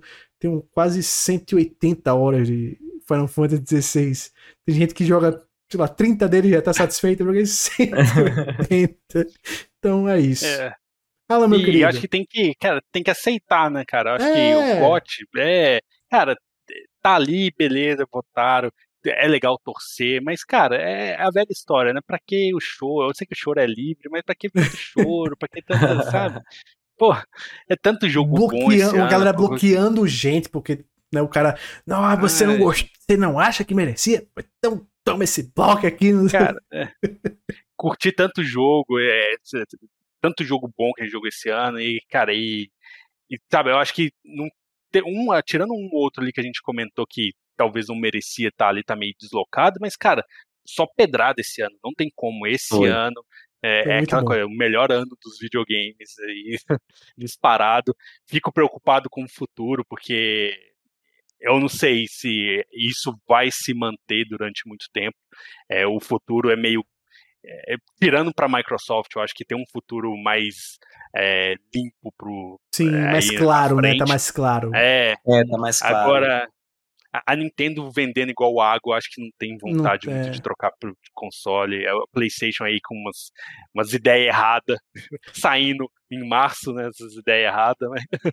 E, cara, é tudo jogo que a gente curte e tal. Eu gostei de um, eu gostei de outro, mas a gente tem que ter a cabeça que, pô, às vezes tá legal você curtir um jogo e ser o seu gótico. Como você falou, você comentou, o gótico, você sabe que tem vários erros, você sabe que tem vários problemas, mas, pô, você se divertiu. É, o Diablo, por mais que eu tenho vários problemas com ele, se eu, se eu chego com o PC aqui, a gente faz mais um podcast de três horas falando dos problemas. A gente falou dele das qualidades, agora a gente falaria fácil três horas dos problemas. Mas, cara, é um jogo que eu amei, que eu joguei demais e para mim é um dos melhores do ano aí, entendeu? Então, cara, é, é muito choro. É Você não precisa, né? Você não precisa de validação é, alheia perfeito, perfeito. Exato. das coisas que você gosta, pô. Você Exato. E, cara, e se, você tá inco... e se você tá incomodado com o GOT que o Geoff tá fazendo, que o TGA que ele tá fazendo, que você não concorda, pô, vai lá, monta o seu, apresenta os seus. então, sabe, é, eu acho que todo mundo aí, todo ano faz, todo veículo faz os escolhidos. Tem gente no Twitter, eu mesmo coloco ali os meus preferidos. Pô, tá ali o espaço, coloque aí o que você acha, vamos discutir, legal. Não concordou com o cara, beleza, mas é isso, é, é um concurso de popularidade, querendo ou não. Então, são votados de forma populares por veículos, né? Que então sempre vai ter os esquecidos. Se você percebe claramente que jogos do segundo semestre aparecem muito mais que jogos do primeiro semestre, né? Pô, e Dead jogos do ano passado que os caras ignoram, é, cara. que nem ignoram Porque cara, isso é uma coisa também que eu acho que tem que corrigir. Esse lance da data limite é bem hum. ruim, porque muitas vezes jogos teve o caso do Pentiment, né, que ele ficou fora das duas datas limites, é um negócio assim é. surreal, é. ele ficou num limbo ali. Pô, não dá, é, é um erro primário. E é um jogo indie, um jogo indie. Tá, é, tem outra discussão, né? A polêmica. É. Então você tem muitos jogos. Esse ano, acho que em dezembro vai lançar um. O Final Fantasy Crisis Core lançou em dezembro do é, ano passado. É verdade. É, é verdade. Aí, apareceu. O Avatar eu, eu tá lascado. O Avatar pode ser o melhor jogo do mundo, não vai concorrer. Pois é, o Avatar não vai concorrer. Eu joguei aquele do do Rick and Morty lá, que é de tiro. Ah, inclusive vou ver se o High on Life. Eu vou ver se começa ele assim. High on Life. é muito legal, é divertido e tá bom, não merecer estar em algum, mas um ou outro ali, ele poderia aparecer em outro ano, mas cara, jogos do primeiro semestre, se ele não fez um barulho estrondoroso como foi o Zelda, ele com certeza vai ficar esquisito no rolê. O Octopath Traveler foi, foi um, um caso, foi, foi um literalmente. Bom, mas ele saiu no meio de um monte de. Saiu no meio de Diablo, saiu no meio do Final Fantasy, saiu próximo de Starfield, é, de Sea of Star. Então ele saiu naquela meio ali que foi esquecido total no rolê. Né? Então é um concurso de popularidade. Conta com a memória da galera aí que fez. Eu acho que o Final Fantasy se trocava. O Spider-Man lançava no, em em junho, né, que lançou o Final Sim. Fantasy, o Final Fantasy lançava agora, eu tenho certeza que o Final é, Fantasy entrava acho, na lista. Então, você tira o impacto de um game lançado lá no começo do ano e ele vai caindo. E eu acho até que o Zelda, no começo eu achava muito que ele ia ganhar, né? Mas eu acho que o Baldur's Gate, o barulho que ele fez foi tão grande e ainda e tá próximo, tão né? grande. Né? É, e mais próximo, ele vai acabar levando, entendeu? Se o Zelda lançasse mais agora para setembro, ele levava, com é, certeza. É, cara, esse, esse viés de recência é uma coisa bem pesada mesmo. Sim, Aí eu exato. acho que ele tem que se garantir demais, porque o, o, o, o, ano passado teve isso, né? Elden Ring foi lançado lá em fevereiro e o God of War foi lançado pertinho do TGA. E, e, e, e, eu amei os jogos, tanto que eu, eu posso dizer assim, eu falo com, com facilidade. Esse ano teve jogos maravilhosos, mas nenhum jogo desse ano eu gostei mais do que eu gostei de Elden Ring e de God of War Ragnarok. Só que eu, para mim era muito claro que Elden Ring era superior. Para mim era óbvio que era superior. Mas eu, eu fui no TGA sem saber quem ia ganhar. Você vai balançado, né? O hype uhum. com, com God of War era tão grande, pela recência principalmente, é um bom jogo. Ele tá envelhecendo maravilhosamente bem aqui na minha cabeça. Mas é, realmente tem isso, né? E é até o Geoff fala, né, depois que foi disputado, que não foi uma lavada. É, não foi, pessoa. É, foi ali, não foi lavada, né? E eu acho que foi muito é. do próximo do outro por causa disso, da recência. Se não fosse, hum. talvez se, sei lá, God of War sair em fevereiro, ou sair ali. Sai na, na data do Horizon. Se o God of War sair na data do Horizon, talvez tivesse sido uma distância maior. Exatamente. É, por que, que o Horizon sempre leva uma lavada nessas premiações? Porque, pô, lança muito no começo do ano esses jogos que E sempre do lado do de um jogo. Do lado de um é, Sempre do então, lado de um jogo brutal, busca, né? É, esse ano o Dead Space foi um jogo primoroso, a gente comentou um pouco dele, mas lançou tanto jogo de Survivor sensacional que ia cair, ele lançou em janeiro. Sim. É, um que foi esquecido, por mais que tem gente que fala, ah, mesmo os inimigos, né, né, Hogwarts Legacy. Eu comentei isso no Twitter hoje. O pessoal falando assim: ah, mas é, foi esquecido, mas o jogo é horrível. Cara, até março, até junho, eu falava que entrava fácil no GOT. Mas, pô, depois de junho veio Final Fantasy, Diablo, é. É, Starfield. Então, cara, não dá para um jogo desse ficar lá, lá, na lista dos melhores, entendeu?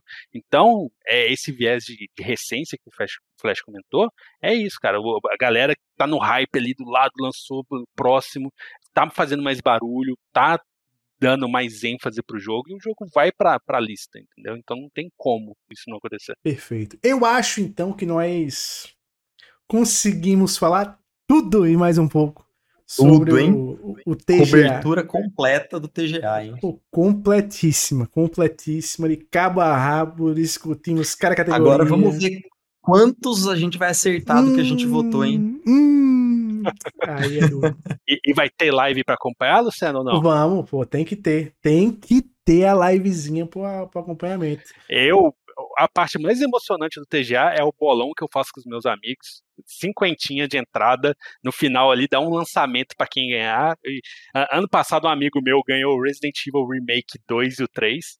Zerou só o 2 até hoje, mas ele ganhou.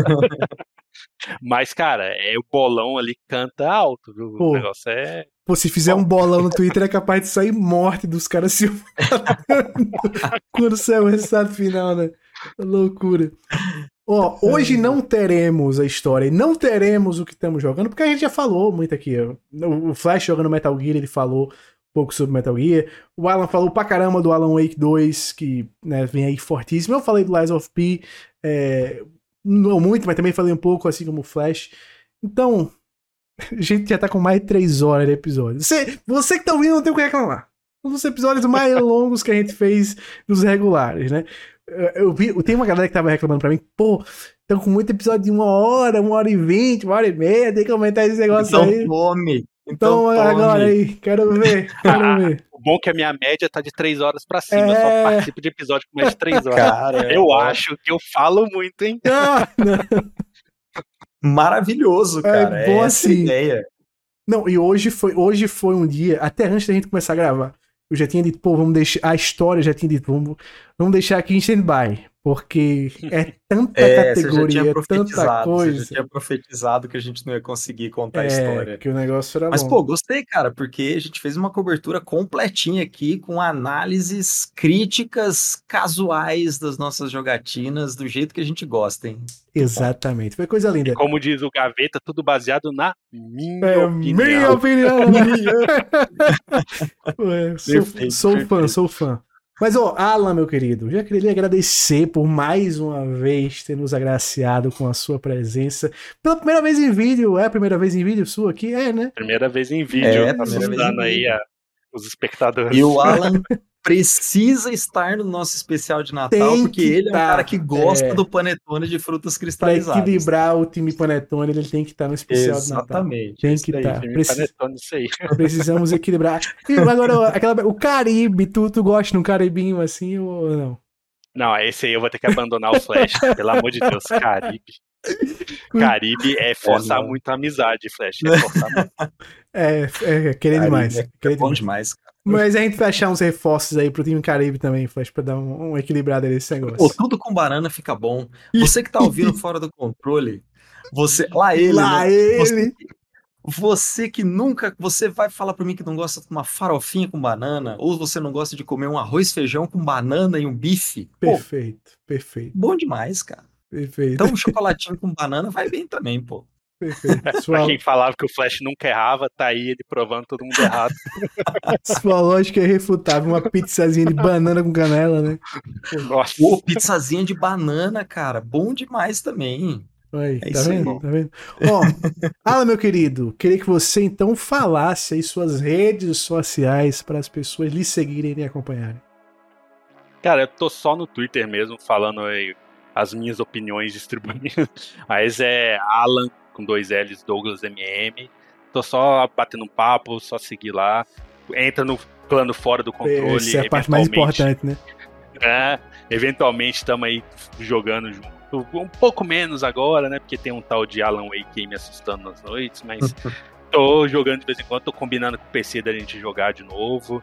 E só me seguir lá para bater um papo na PSN é o mesmo nome, Alan Douglas MM, pode chamar lá que tô sempre jogando alguma coisa aí no Xbox, no Switch também, só chamar. Flash, meu querido, suas redes sociais aí pra galera. Vamos lá, eu estou no Twitter e no Instagram, no mesmo arroba flash underline night cola lá. Olha aí. Eu estou no Twitter, no TikTok, no Instagram, no Lucas Lucena84.